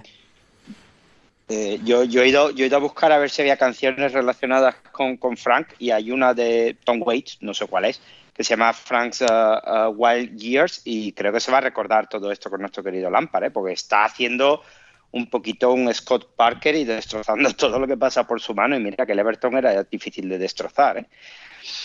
Eh, si ves los goles, el, Everton es incluso peor que, que Bournemouth. incluso peor que Forest cuando empezó la temporada en cuanto a, nivel defensivo. Es una cosa... Mm, le falta, le falta eh, este Lianco que mencionabais el otro día. Si pusiéramos ahí a Lianco y a Senesi, ya entonces tendríamos la comedia perfecta. Pero muy, muy, muy mala pinta el, Everton, eh, tanto, tanto en juego como en, cosas básicas de un equipo profesional de fútbol que, parece que no, que no están conjuntados. el, gol de Bowen se quedan todos mirando, no hay nadie pidiendo fuera de juego, no hay nadie incluso abroncando al otro. O sea, es como, como el día de la marmota, lo tienen como algo asumido en, en algunos casos. Eh, me parece a mí que el, el estreno del estadio del Everton eh, podría ser contra el Forest Green Rovers, ¿eh? Ojalá. Um, es que es un equipo de mierda. Solo por las ¿eh? risas. Em, Gonzalo, se, ha propuesto por ahí el nombre de Sondites, que tendría todo el sentido del mundo, con Tarkowski y McNeil ya ahí, Bordalás, este tipo de rollo. ¿Tú crees que un entrenador así arreglaría este Everton? Es que al ser un equipo tan carente de, talento, lo único que le queda es sobrevivir de esa manera. Tiene defensores que, que, que defendiendo dentro del propio área son buenos como Kobe Tarkowski, eh, tiene quizás jugadores para ganar metros a campo abierto como pueden ser Iwobi de Marai Gray, como puede ser eh, Gordon, quien ha desaparecido, de, se ha caído del 11 por completo y creo que también es uno de los errores que está cometiendo Lampard, juegue mejor o peor, creo que es el más talentoso del equipo, eh, y tenés a de Marai Gray como para ese jugador al que recurría al juego directo. Yo creo que ese estilo encaja mejor por el plantel que, está confeccionado y, con Lampard no están saliendo las cosas a menos que el propio Frank pueda eh, adoptar ese, esa postura con su equipo, pero es que realmente es, muy carente de talento y Lampard está prefiriendo unos perfiles que también se, contraponen a lo que él quiere ofrecer de su equipo y hacen del Everton una cosa muy dura, muy fea realmente de ver eh, y que es muy difícil imaginar que como sigan así eh, puedan salir adelante. Y lo que quería remarcar de, del West Ham, que creo que es muy importante, Ander, es que bien, bien es cierto que está el, Everton que carencias ¿no? del, otro lado, que, tiene sus problemitas, pero es muy importante comentar que se ha asemejado después de mucho tiempo a, en cuanto a sistema y, jugadores elegidos a, ese equipo que quizás eh, se parecía un poco más al que llegó, eh, para, llegó para lo que era hacer, a pelear por ingresar a Champions volvió a utilizar lo que era la línea de tres centrales, con Koufal y Palmieri con libertades para llegar a la línea de fondo, utilizando bueno, a Michael Antonio ante la lesión de, de Scamaca como, como ese delantero con mucha movilidad, capaz de ganarte eh, duelos y justamente brindar que al, al, West Ham la posibilidad de que se incorporasen después Ben Rama y Bowen. Ha sido un equipo muy parecido mucho más a lo que estábamos acostumbrados con David Moyes y una sorpresa que haya sido posiblemente uno de los mejores partidos del West Ham en toda la temporada. Mm, y debutó Danny Ings en la segunda parte con el West Ham, el nuevo fichaje de los Hammers, tras bueno, una carrera que la ha visto jugar en Premier League en Burnley, en Liverpool, en Southampton y en Aston Villa. Es el único jugador, además de David Unsworth, en haber jugado jamás en esos tres equipos, en Burnley, West Ham y Aston Villa, los tres equipos que visten los mismos colores. Eh, David Unsworth, que no llegó a jugar como profesional, partido oficial, digamos, con el Aston Villa, pero sí que jugó un amistoso que Duncan Alexander vio en persona, en directo, en los 90 o en los 2000, en algún momento así, y lo, lo recalcó el otro día pero bueno, ahí está Danny Ings. Otro fichaje, Danny Ings, que ha hecho después del, hace un verano, o sea, hace un año y medio, eh, de la nada. De repente, Danny Ings está tan tranquilamente en un equipo, no escuchamos nada y al día siguiente ha fichado por otro equipo. Esto es algo muy extraño hoy en día, pero lo celebramos siempre que sucede y vamos precisamente con el derby de Danny Ings. Southampton 0, Aston Villa 1. Leo, un, ay, Emery, lo está haciendo. Ha convertido al Aston Villa en un auténtico equipazo que gana todos sus partidos, ¿eh? La Emery manía. Eh, corroe al Aston Villa es lo que pasa cuando tomas a un equipo, eres un buen entrenador y este, y este equipo ha sido entrenado por, por un completo inútil, muy probablemente. Eh, eh, eh, entonces, es, lo que pasa, ¿no? Al, final el Aston Villa no era tan mal equipo, no había razón para que fuera mal equipo y, y yo creo que tiene jugadores que ha podido potenciar de alguna manera de forma muy rápida, que han entendido muy fácilmente su idea, lo cual quizás es una mejora eh, eh, entiendo yo, a nivel comunicativo de una Emery, porque una Emery precisamente en el Arsenal tuvo ese problema eh, de las barreras comunicativas que de hecho se convirtieron hasta en meme. Así que bien por él, lo, felicito, creo que ha armado un muy buen equipo. Creo que hay jugadores como Ramsey, como Bailey, eh, incluso el mismo Moreno, que muy pronto van a terminar este, teniendo, no sé, un punto de inflexión en sus carreras. Muy probablemente Ramsey y Bailey nada más. Porque, porque creo que son jugadores muy Unai Emery. Creo que son jugadores muy Unai Emery. Creo que son jugadores que, que, que van a ganar muchísimo gol con él. No es, no, no es precisamente el partido para ejemplificar eso, pero creo que Bailey en la, la, semana anterior tuvo mucho de ello y creo que Ramsey es un jugador que se le muchísimas condiciones y mucha capacidad para pisar área, que es imposible que, que una Emery al final no lo termine explotando. Bailey Por podría el ser el, el, Bailey podría ser el Danjuma de que se encuentre un en este equipo. Y buen, día es, y buen día es Vanega y... y no, Vanega sea, no, porque no juega en la misma posición. Bueno, juega, ahora juega de 10 con el Aston Villa, ¿eh? O sea, así que más o menos. Y en punta Oli Watkins, a ver quién es el último delantero matado que Emery de repente convirtió en, en Gerd Müller. O sea, ahora no me viene ninguno a la cabeza, pero... Gameiro, Vaca. Eso, Gameiro, Vaca, ahí los tienes, exacto. Pero este es Oli Watkins ahora. Um, Héctor, de Aston Villa, um, dato de la casa, no de Duncan Alexander, sino una cosa que he recabado por ahí. Um, el, ¿Sabes quién es el jugador más veterano de la plantilla de Aston Villa actualmente? Mm, Ashley Young. Correcto, correcto. Muy bien, Héctor, ¿eh? Premio para ti. ¿Y sabes quién es el más joven ahora mismo? Esta no lo vas a sacar, pero. No, no, no. no. Keidan Young, que no tiene parentesco con Ashley Young, pero es maravilloso que tanto el más veterano como el más joven del equipo se llamen ambos Young. Pero, ¿Sabes que permíteme, permíteme una Quiero- corrección, Andy. A ver, a ver. Se lo se mandes- llamara Keidan Old o algo así. Sí, Eso está sí, espectacular. exacto. Pero bueno, me sirve. sí, Héctor. Quiero que se lo envíes el dato a, a Cristian Colasi, que envíe reacción por audio, por favor. O sea, como, Yo- que- o sea, supo- como supongo que Cristian no escuchará esto, cuando venga él en las próximas semanas se lo puedo repetir solo para los jajas y a ver, y a ver qué pasa. Me parece muy bien, muy buena idea. Pero, Dígame. pero en este podcast somos, somos serios, Ander, y, y hay que añadir algo aquí. Supuestamente sin parentesco. Supuestamente, claro. Yo lo he buscado esto. No, no lo hay, pero quizás lo haya y no internet no lo sepa. Pues puede ser Quizás Keidan perfectamente Young posible. es un hijo no reconocido de Ashley Young. ¿Por qué no? Hombre, Ashley Young tiene 27 No, y, no- y- no lo y- sabremos. Y, o sea, 37 tiene Ashley Young y Keidan tiene ve- eh, 17. O sea, Así que. factible es. Eh, en todo Ojo, ¿eh? caso, eh, bueno, si no reconocido, ¿qué hace con el mismo apellido, no? Pro- sería problemático. ¿eh? Ah, gran pregunta. No, no, no, no, no, se acabó, se acabó. Gracias, la cagaste, Ander. Cagaste la teoría. Muy bien.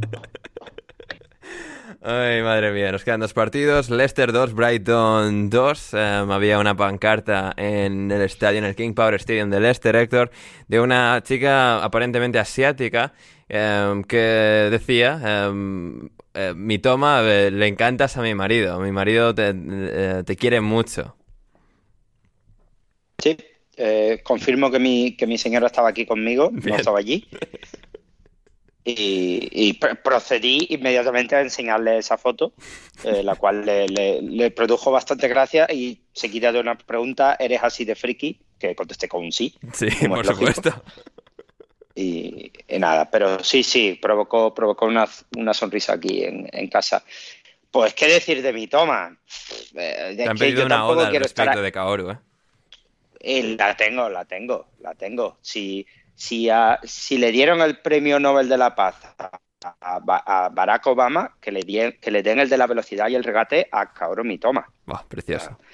Y a- a esto, esto me, lo, me lo he trabajado, además. Esto sí que no lo ha hecho ni, ni Duncan, ni, ni, Duncan, ni, ni el propio Mitoma, ni la chica esa, te diré. Sí.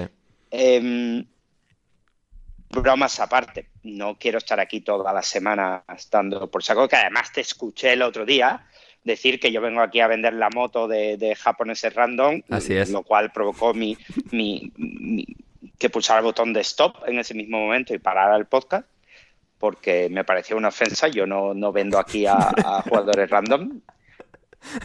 Hombre, Eh, el, pero... el Celtic ha fichado como a 10 y a cada uno de los 10 me has mandado un mensaje con el anuncio del fichaje. No, mentira. Me- pero, pero una cosa es decirte que fichan y otra que sean buenos. No te diré nunca que Dyson Maeda es bueno. Dyson Maeda es Pues ni Championship, te diría. No, a ver, lo- ya, lo pero- pero es que, pero es que no es necesariamente, o sea, que tú vendas que sean la hostia, pero bueno, vienes aquí a contarnos de un japonés nuevo y tal, y claro, no tenemos ni idea si va a ser bueno o no, pues con mi toma nos viniste aquí a contar eh, a mi toma tal, y bueno, pues resulta que es la hostia de bueno. Bueno, calma, calma, porque aquí, aquí el No, gol no, que metió no, ayer... o sea, el mito- mitomanía. No, no, si Mitomanía. yo estoy a tope, mi camiseta, si yo estoy a muerte con él. Pero el gol que metió ayer, no esperéis que meta muchos. Y si os vais al Japón-Australia, que he recomendado varias veces, y veis los goles que mete, es, es, es un poco Jack Grealish. Es, es, es cabeza para abajo, correr, el corre caminos, y si hay suerte, No, bien. no, si para mí no, no, para mí nada que ver. Ahora, no, ahora bien, Gonzalo. ¿eh? Sí, No, sí, bueno, ahora bien. En las últimas semanas sí, que- pero yo Pero lo que cuando quiero... se frustre, cuando se frustre ya veréis y, y Yo no, yo eso no, te lo, pasado. yo, yo eso no te lo compro, ¿eh? porque pri- primero que nada, a ver, es su primera temporada en, en la máxima élite y Hombre, jugando y, muy y también porque consideras a Jack Grealish el peor jugador de la historia del fútbol, o sea... No, Claro, no, no, no, pero, al, margen, no, al margen de eso, yo creo que la gran diferencia respecto a, a Mitoma y a Grealish es el tiempo que siempre se toma de, más eh, eh, Mitoma en el, en el área para poder meter una, una gambeta extra, un, un engaño adicional que lo deje solo de, de cara al arco. Creo que en eso Mitoma es buenísimo y que lo que me sorprende a mí es, eh, a diferencia de otros jugadores de, de su perfil, es su madurez en, en cuanto a toma de decisiones y, y demás. A mí me parece buenísimo en el sentido eh, que combinados con una gambeta eh, debe ser para mí top 3 de, de- de- de la Premier por la capacidad que tiene tanto de al espacio, recibiendo al pie y demás, de generar ventajas. A mí es que me parece buenísimo y que, me, resultaría muy difícil imaginarme lo que puede, tener un mal partido y, venirse abajo en algún que otro momento, puede pasar porque a todos los futbolistas le suceden. Pero yo no creo que esto sea un estado de gracia de él, sino que, es- este es su nivel, digamos, para mí. Yo creo que, es un futbolista capaz de mantenerlo. Porque ten en cuenta, insisto, que es su primer año en, la élite, ha, ha sido suplente, ha, ha empezado a ganar minutos de a poco y recién post mundial se ha ganado su lugar como, como titular fijo en, en el equipo. Y eso ha venido acompañado de esa explosividad o eso, esa eh, capacidad para transmitir todo lo bueno que hace de la gambeta a, a cifras, a goles, a asistencias. Por eso a mí me parece buenísimo, realmente, es muy bueno. Mm, Maravilloso. Leo. Mira, punto a favor para, para mi toma, que antes de esta explosión de goles barra asistencias, ya me parecía a mí un jugador ultra válido para el Brighton. ¿eh? O sea, el tipo es lo suficientemente flexible a nivel táctico para poder ir por fuera, por dentro, se apoya, eh, tira un desmarque, e- es muy bueno ahí. A, mí lo que me interesa para jugadores como, como el Brighton no, no es que sean pues este, las próximas grandes estrellas del fútbol, sino que día a día puedan demostrar que son buenos jugadores de fútbol. Y, y creo que mi toma tiene un piso bastante alto. Mi, mi toma por lo menos es un buen jugador de fútbol. No sé si va a anotar golazos todas las semanas, no sé si va a anotar eh, eh, tres goles en cinco partidos siempre, pero, pero e- eso es a mí lo que me da tranquilidad. Es un buen jugador de fútbol porque produce siempre, no depende solo de las cifras. Hmm. Además, creo que uno de los mejores elogios para mi toma es el hecho de que Leandro, Leandro Trossard era el mejor equipo, el mejor jugador de este equipo, de- del Brighton. Le han traspasado sin ningún tipo de problema y sin ningún tipo de necesidad de retenerle, porque mi toma ya le había no desbancado por ser mejor, pero entre que Trossard estaba un poco más de forma, la mala la relación con De Zerbi, Trossard va a ir a jugar muy bien con el Arsenal y el Brighton tiene a alguien que quizás vaya a ser incluso mejor que él, así que fantástico para todas las partes. Y nos queda el Leeds 0, Brentford 0. Bueno, partido, a ver, yo lo he estado viendo. Yo creo el Newcastle Palace para mí fue peor porque aunque el Newcastle sí que generó más ocasiones claras de las que generaron tanto Leeds como Brentford, al menos hubo esa paridad, esa, esa igualdad de fuerzas entre Leeds y Brentford que iban un poco a colmillo el uno contra el otro sin realmente ser capaces de rematar o con ocasiones claras dentro del área del de, el rival. Con lo cual, sí que ha tenido su, su, intensidad, su sensación de que esto se puede romper en cualquier momento. El Leeds no es un equipo particularmente sólido en defensa. Y esta vez sí que ha demostrado serlo con la incorporación de Maximilian Weber, que les ha permitido sentar por fin a eh, Liam Cooper. Eh, creo que eso es un gran plus para este equipo, incluso aunque, bueno, siga Pascal Straug ahí, como esta especie de, de, proyecto vanguardista de lateral izquierdo, pues eh, el Leeds creo que ha hecho un partido serio, no se ha dejado superar por un equipo que creo que es más sólido, más equipo que, que ellos, el nivel al que el Brentford juega semana a semana es mejor que el del Leeds, están entrenados creo que a un nivel superior del que está ahora mismo, a día de hoy, el Leeds, entrenado por Jesse Mars. Y bueno, pues al final empate, reparto de puntos, no ha habido ninguna tragedia ni trauma, ni se ha llevado cinco el Leeds del Brentford como ocurrió en el último partido en el que se enfrentaron. Así que todos contentos en el Leeds. Brentford. Y bueno, mañana o ya hoy cuando estéis escuchando esto, queridos oyentes, Fulham Tottenham se va a jugar. Héctor, dígame. No, no puedo dejar pasar lo mejor del partido, los cánticos de la afición ah, del Leeds ah, Sí, sí, sí, nada, nada, sí, sí. Eh, quita, corta lo otro, eh, tenemos que ir a esto. Cánticos de la afición del Leeds hacia Ivan Tony. What are the odds? What are the odds? ¿Cuál, es, la cuota de apuestas, Iván? Dínoslo. ¿Cuál es la cuota?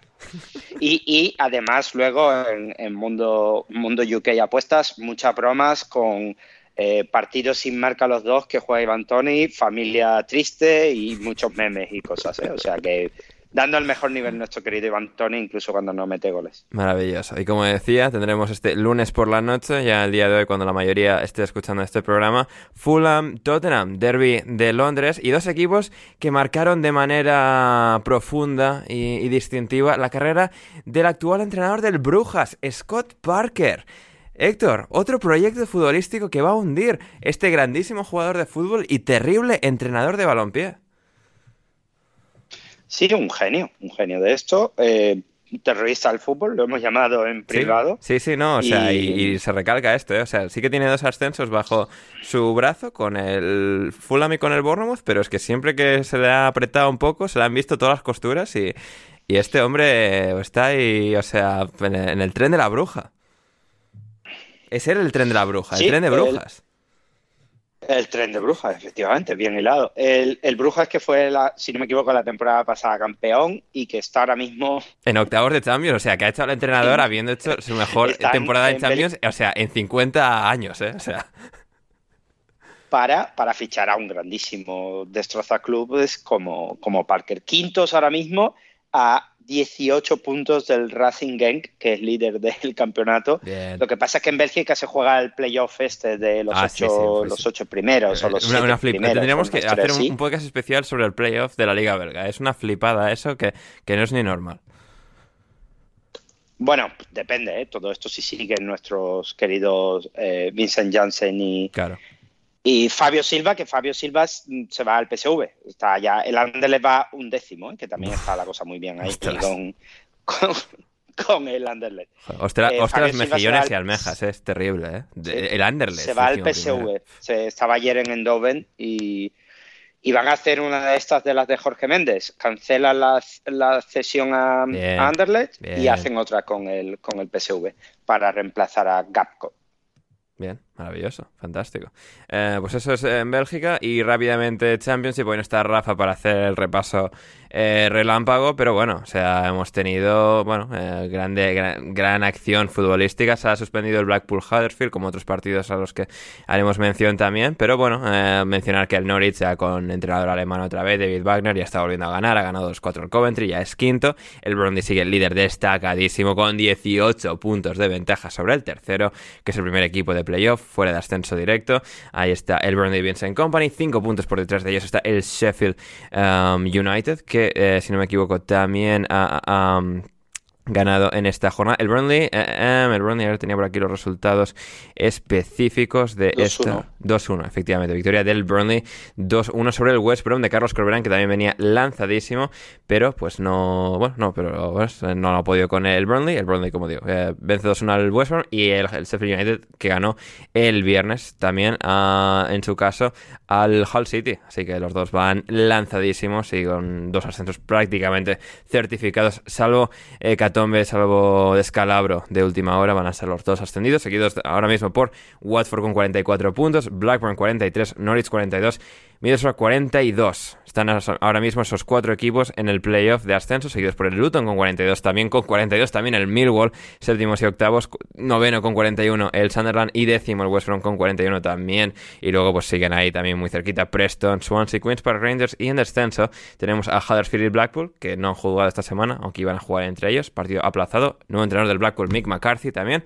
Mm, los, viejos rockeros nunca mueren y Mick McCarthy pues vuelve al ruedo y luego está Colo con el Wigan que sigue en últimos. Así que bueno ahí está eh, mal malita la, cosa. Hablando de partidos suspendidos el Biggleswade United de nuestro gran amigo Christian Colas no ha jugado esta semana su partido de la FA Base que es la copa que juegan los clubes amateurs.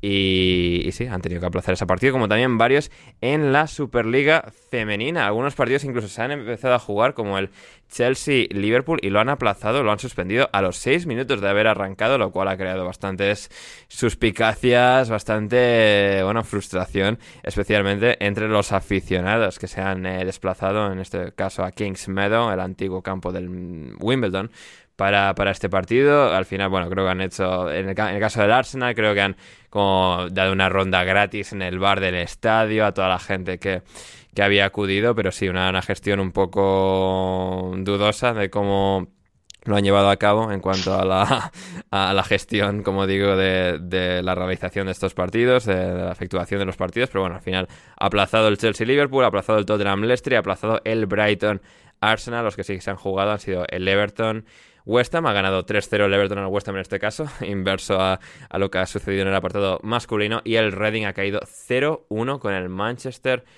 Esos son los resultados de esta semana de la de la Superliga Femenina. No sé si había un partido más de la Superliga Femenina que se jugó. Ahora voy a repasar que tenía aquí los cinco partidos que se han disputado hoy, pero teníamos también, sí, de ayer que empataron Manchester City y Aston Villa, así que bueno, se ha descuadrado un poco en cuanto a partidos jugados la clasificación, pero bueno, Manchester United primero ahora mismo, seguido por Chelsea, ambos con 28 puntos, más 25 de diferencia con los Manchester United, más 23 Chelsea, y un partido menos, 3 puntos menos, 5 goles de diferencia menos que el United, el Arsenal, ahora mismo en la Superliga femenina y con esta ya nos vamos a las preguntas de nuestra querida audiencia, empezando por Sakura.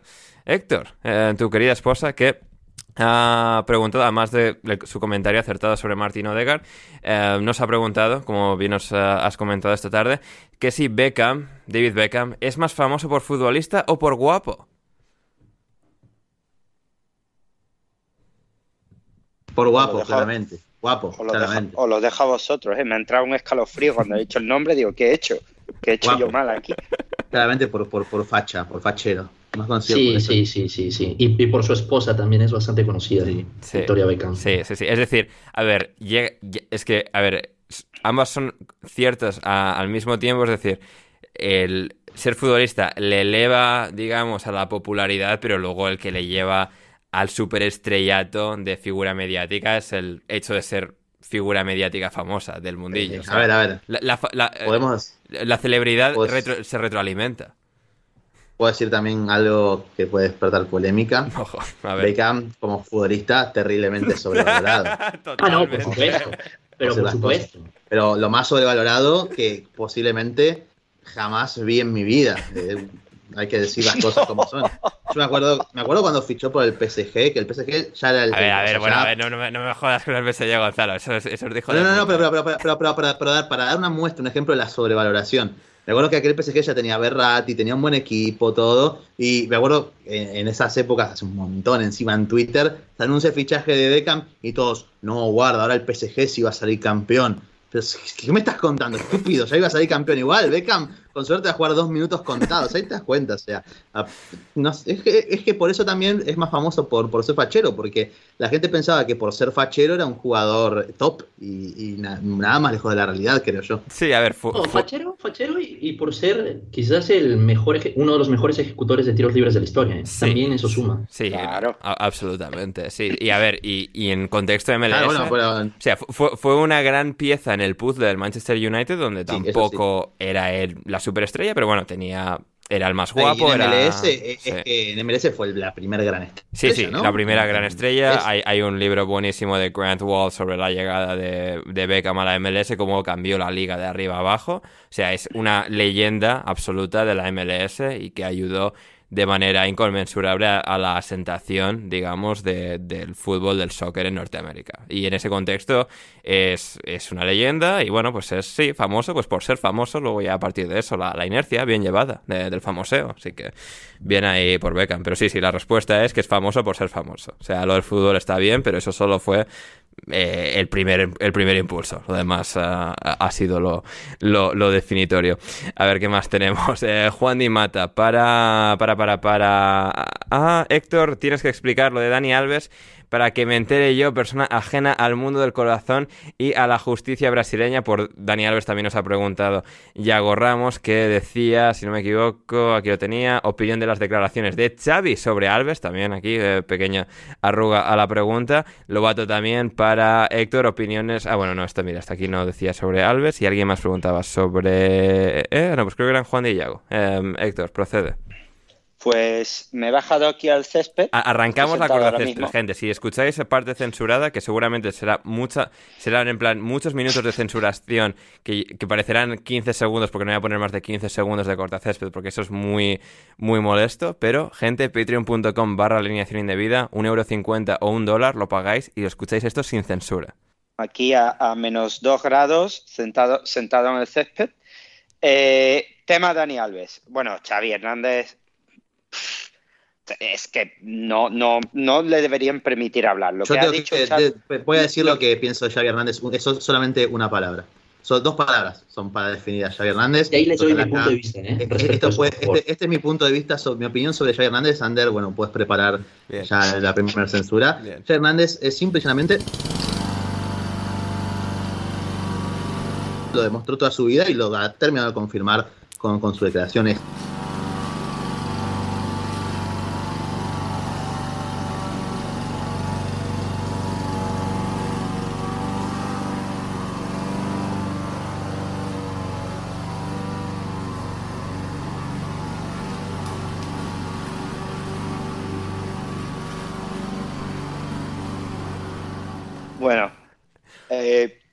yo, yo iba, joder, iba a intentar hilar a Xavi con el césped, pero bueno, ya lo dejo aquí porque Gonzalo lo ha destrozado.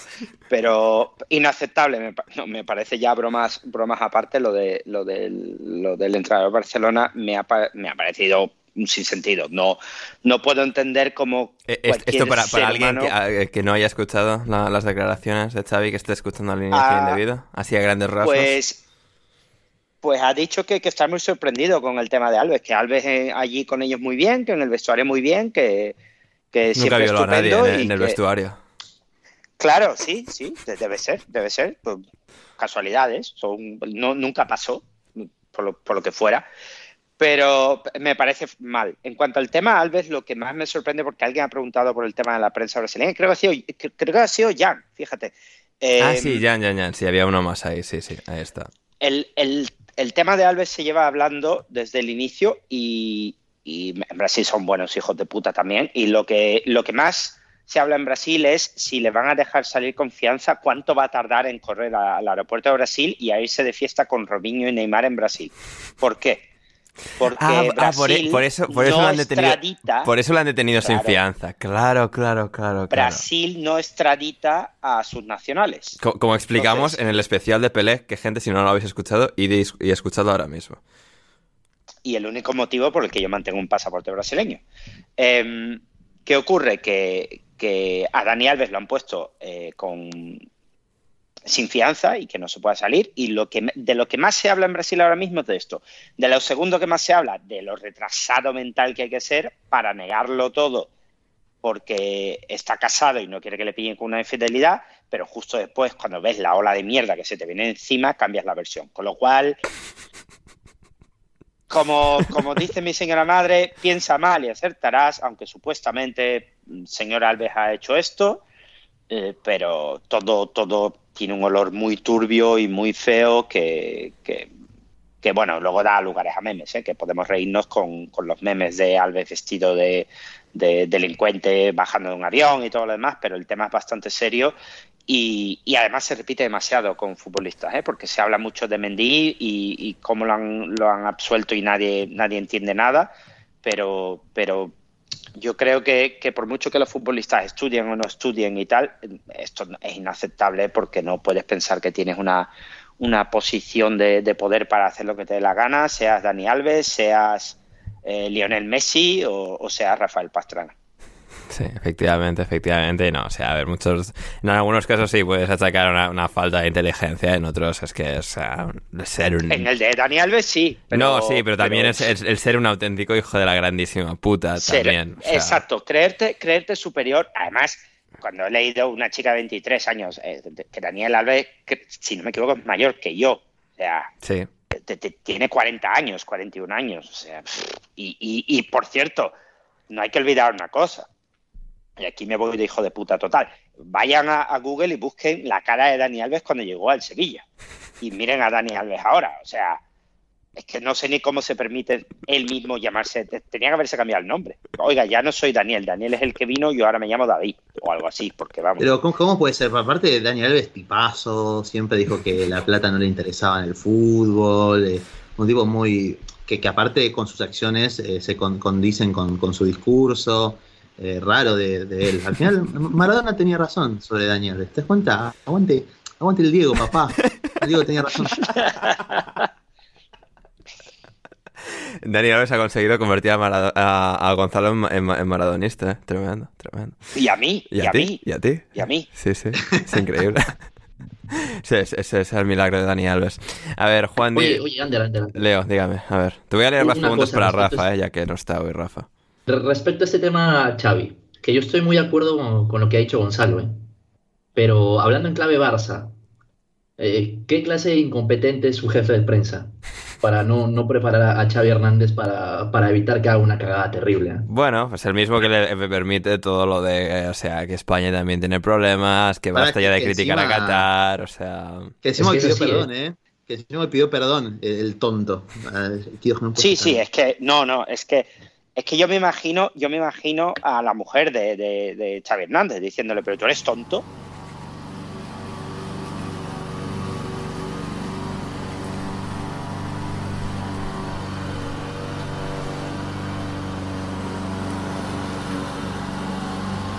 Es que, vamos, era para sancionarlo, literalmente. Ese señor tenía que estar sancionado sin hablar el resto de la temporada. Sí, sí, que, que salga algún asistente o algo. Que vuelva Kuman solo para las ruedas de prensa, yo qué sé. Um, a ver, para mi pregunta, Juan Di Ander es la Premier cosa de dos, como no ha sido en las últimas temporadas, pero cambiando Liverpool por el Arsenal. Eh, no, no lo creo. Ahora mismo creo que el eh, la Premier es una cosa de uno y que el City puede convertir en cosa de dos, pero ahora mismo el Arsenal es claro favorito a la Premier League. A ver, ¿qué más tenemos? Para, para, para Rafa de Esteban, ¿existe convenio de extradición entre México y España por si le pasa algo a Manu Sánchez? Um, ¿Leo? Mm, mira, mira, mira, mira. Yo sí, o sea, si es que, si es que Manu llega a hacer algo que, que amerite prisión en México, yo al menos creería que sería una buena experiencia para él estar un, un mesecito, dos mesecitos en una cárcel de, de Quintana Roo. No, no sé ustedes qué opinan. Sí, sí, sí, va a bajar un poco al barro, dejar esa vida de, de, de pijo que, que tiene. De hipster, Eh, de hipster que vive en, Inglaterra. Sí, sí, no está, no está mal. Sí, sí. Ander, pero no hay una estaría muy bueno, ¿sabes qué estaría? Ya que, ya Sí. que Leo está respondiendo eh, las preguntas de Rafa, ¿no hay una pregunta personal de Rafa que le hayan hecho, cosa que la respondiera Leo? Estaría buenísimo, la verdad. Creo que no, eh, son, son todo, que no son hay, todo creo que no cosas, hay, de cosas legales y mierdas, o sea... Joder, pues por favor, sí, por favor. Bueno, ahora, ahora tiramos con eso. Pero, pero, o sea, la pregunta es, ¿Manu volvería de, de su experiencia en la cárcel más o menos racista barra hijo de puta de lo que, de lo que entra? Mucho más. Mucho más, Mucho más. sí, ¿no? Mucho más. Mucho sí, más, sí. por supuesto. Sí, sí, sí. Se vale. uniría a los, a la, viste que hay facciones, eh, típica película yankee estereotipada, hay facciones, bueno, hay una muy, muy concreta que suele haber en todas las películas del estilo, que, que le pega mucho eh, a, a Manuel. Ya. Eh, una Pero- relacionada, bueno, no voy a decir nada más. ¿Sabéis? Sa- te saco del charco. ¿Sabéis que estaría muy guay como en las pelis estas en las que confunden a dos personas porque se parecen mucho? Que de repente un mexicano volviera a Londres y Manu estuviera allí jodido sin poder salir de México. Eso estaría muy bien. Sí, sí, tener, Creo, tener que creo, presentarse creo en que tenía una referencia de, de Gonzalo. Eh, no sé si se refería a eso, pero básic- más o menos una situación tipo Top Chávez en, en Bojack Horseman, en la cual lo los latinos y los skinheads están peleándose por, por él, Gonzalo? No, eh, el gimnasio, el gimnasio, mano en el gimnasio, creo que se refiere. Ok. También, Puede ¿eh? ser, igual me lo imagino algo así, sí, me, me lo imagino como dice Leo, sí, sí, sí. sí. Ay, madre Puede mía. pasar exactamente. A ver, eh, Pero bueno, Sí, a ver, para Rafa también, de Juan Di. Si un alumno te pone en un examen que Carlos III de España fue el hechizado y el último de Austria, ¿cuánto, cuánto de suspenso está? ¿Cu- ¿Cuánto de suspendido, imagino? eh, se refería a ¿Qué, qué- qué clase de, de pregunta es esa, Ander? O sea, Pues una a para ver, a ver, Rafa, a ver, que no tiene ningún sentido yo- preguntártela a ti por los jajas, Leo. eh, entiendo yo que ahí. eh, entiendo que la figura es que su alumno ha colocado una barbaridad en el examen. Eh, ¿Verdad? Sí, o sea que ha dicho que Carlos España fue el hechizado y el último de Austria y entiendo que esto es incorrecto. Y si tu alumno ha puesto una barbaridad en el examen, Juan Di, ¿no ha sido tu responsabilidad? ¿No ha sido tu culpa como Eh, profesor? eh, claro, Esa es la pregunta. Ahí estamos. ahí. Siempre he querido hacer eso. Muy bien, total. Juan Di, dime, Sí, totalmente. ¿no es tu responsabilidad que tu alumno escriba barbaridades en el examen de historia en lo cual tú tienes un máster?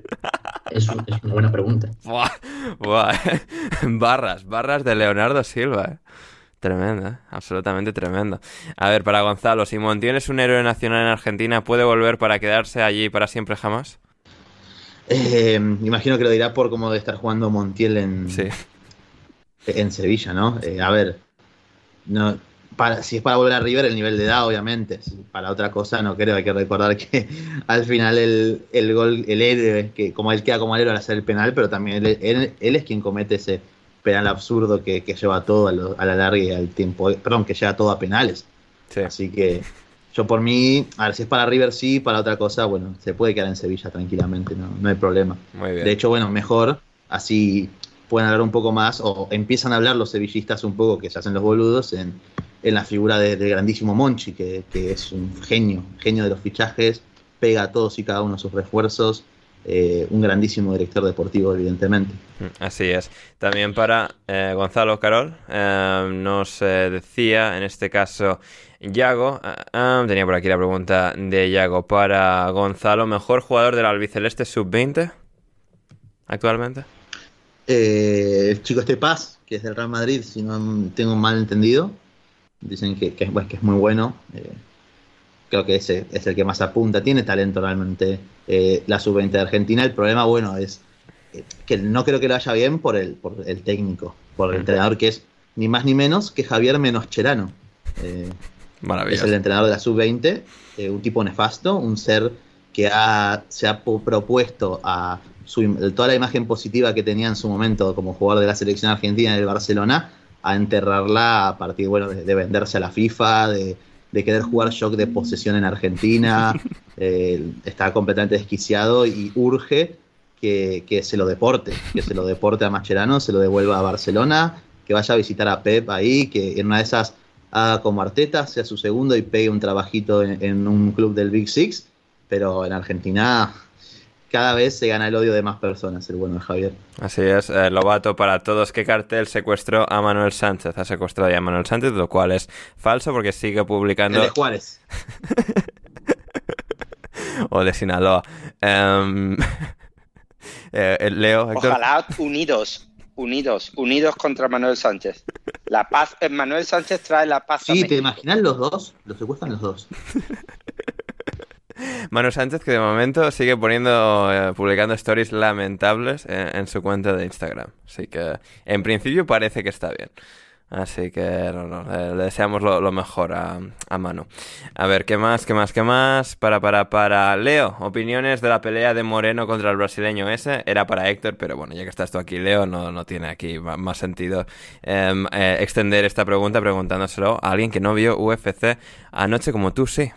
Encantado, encantado porque Espera, espera, francamente en todas estas cuatro peleas entre Moreno y Figueiredo, a mí Brandon Moreno me ha parecido ampliamente superior en las cuatro. Quizás en la tercera hubo un poquito más de eh, polémica porque en realidad sí fue una pelea pareja, pero en la primera, la segunda y en la cuarta Brandon Moreno le ha pasado por encima a Figueiredo que ha tenido que renunciar ya a, a pelear en el peso mosca y ha decidido subir a, a la categoría del peso gallo, donde vamos a ver qué tal le va, pero Moreno ampliamente superior, eh. Chapó, chapó por nuestros amigos mexicanos, tienen un, tienen un artista marcial mixto del carajo. Maravilloso. Muy bueno. Maravilloso, maravilloso. Y Héctor, ¿querías añadir? No, eh, me, he qui- me he quitado los cascos porque el, el viernes he quedado con unos amigos que siguen mucho esto y que me obligan a ver la mierda esta. Y si me hacéis spoiler, pues ya no voy a ir. Ah, me- me vale, tenía que- vale, pero no te vamos a hacer más. Pero no, no entiendo, no entiendo, no entiendo, no entiendo, no entiendo. O sea, la van a ver en diferido. Sí, sí, sí, sí. Ah. Me están obligando a esta mierda, visto. Ah, vale, vale. No, no, no lo han visto, no lo han visto. ¿Cómo que no? O sea, mi- mis amigos, los frikis de esto, han dicho que como hay un brasileño no sé qué, que el viernes nos juntamos a verlo y no lo van a ver hasta el viernes.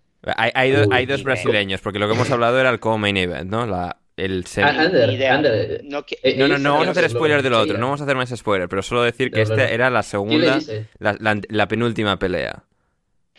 Yo todo lo que no se hace ver a Felipe Melo allí me va a parecer una mierda. Bueno, Así os lo digo. bueno, bueno, bien, bien. ¿Y por qué no hablamos de- del, del Royal Rumble del próximo domingo? En donde Uf.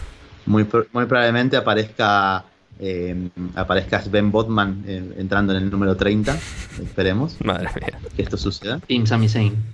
Team Sami Zayn. Team Sami Zayn. Solo eso digo. Muy bien. Eh, es posible que hagamos algo ese sábado, pero lo anunciaremos en todo caso en el programa del jueves, gente. Así que estad atentos, suscribíos a Patreon y tenemos las últimas ya de Aitor Albizu. Eh, para todos, ¿consideráis que si el Liverpool no se clasifica para Champions Club debería ser despedido o después de su enorme bagaje debería irse cuando él quiera, Héctor?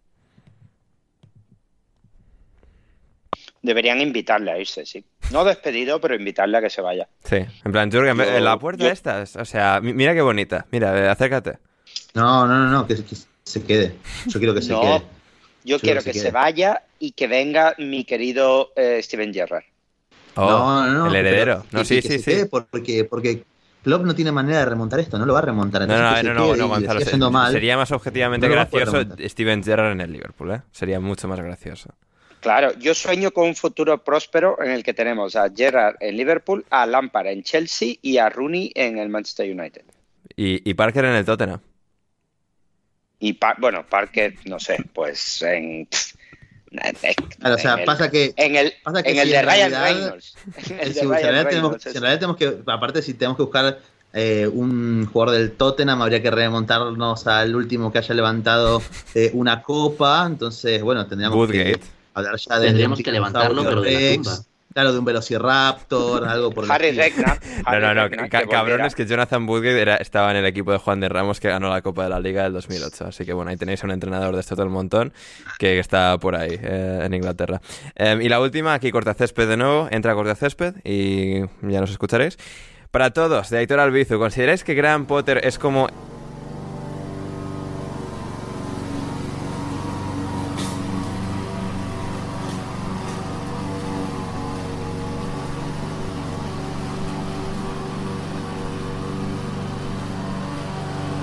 orquestando el secuestro de Manuel Sánchez y tú yendo a, a rescatarlo? ¿Cómo lo ves? Vamos a ¿Eh? De aquí a Netflix. De aquí a Netflix. Sí, ¿eh? sí, sí. De aquí a Netflix. Vamos, nos hacemos de oro, ¿eh? O sea, ¿Te imaginas? Te ima- con Lobato, Go- Gonzalo subiendo en moto. Vamos. Yo lo veo, ¿eh? Yo lo veo. te- tenemos que desarrollar esta idea. ¿eh? Tenemos que hacer un episodio, un episodio de alineación indebida, o sea, en el que traemos toda una trama prepa- preparada y la vamos explicando. O sea, Sí, sí, sí, llamamos- bien de llamamos a. Cunde. Hola, podríamos interpretar también una, una obra, una obra au- Uy, esto es, au- de audio. esto es muy Llamamos Michael Cundera. ¿verdad? Eh, muy de Office.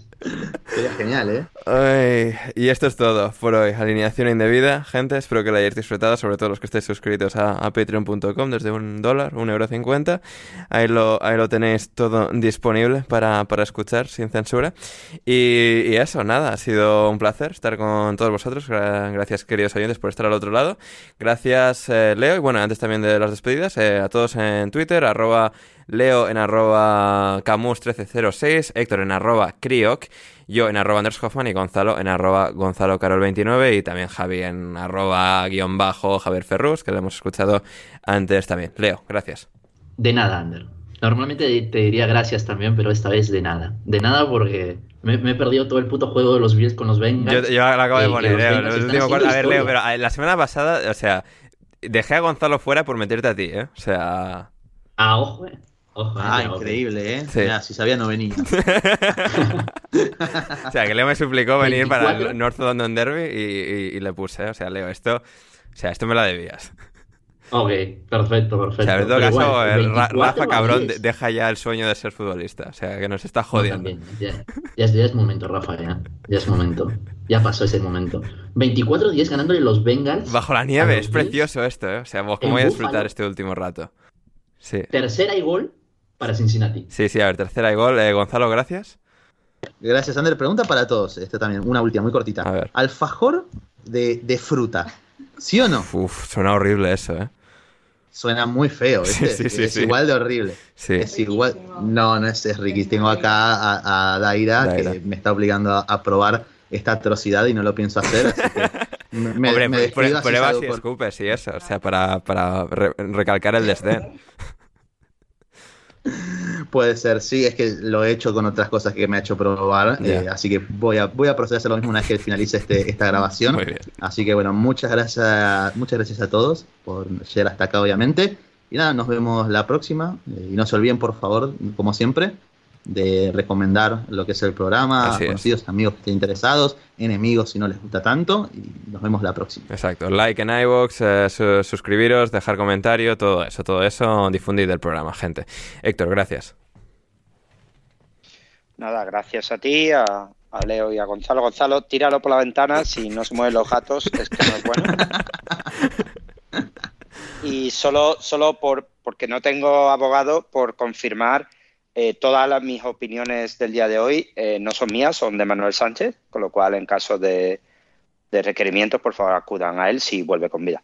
Efectivamente, total y, efe- y absolutamente, total y absolutamente deseamos lo mejor a Manu y en su cumpleaños, que ha sido su cumpleaños, así que eh, feliz cumpleaños para Manu y nosotros volvemos el próximo jueves con mucho más aquí en Alineación Indebida, en patreon.com tendréis la versión completa de ese episodio. Tenemos semifinales de Copa de la Liga, está Nottingham Forest, está el United, está el Newcastle, va a ser absolutamente tremendo, va a ser fantástico, va a ser muy divertido, el Southampton también está con estos otros tres y aquí estaremos en Alineación Indebida para comentar eso y muchísimas cosas más. Yo soy Ander Iturralde y hasta que nos volvamos a reencontrar, pasadlo bien.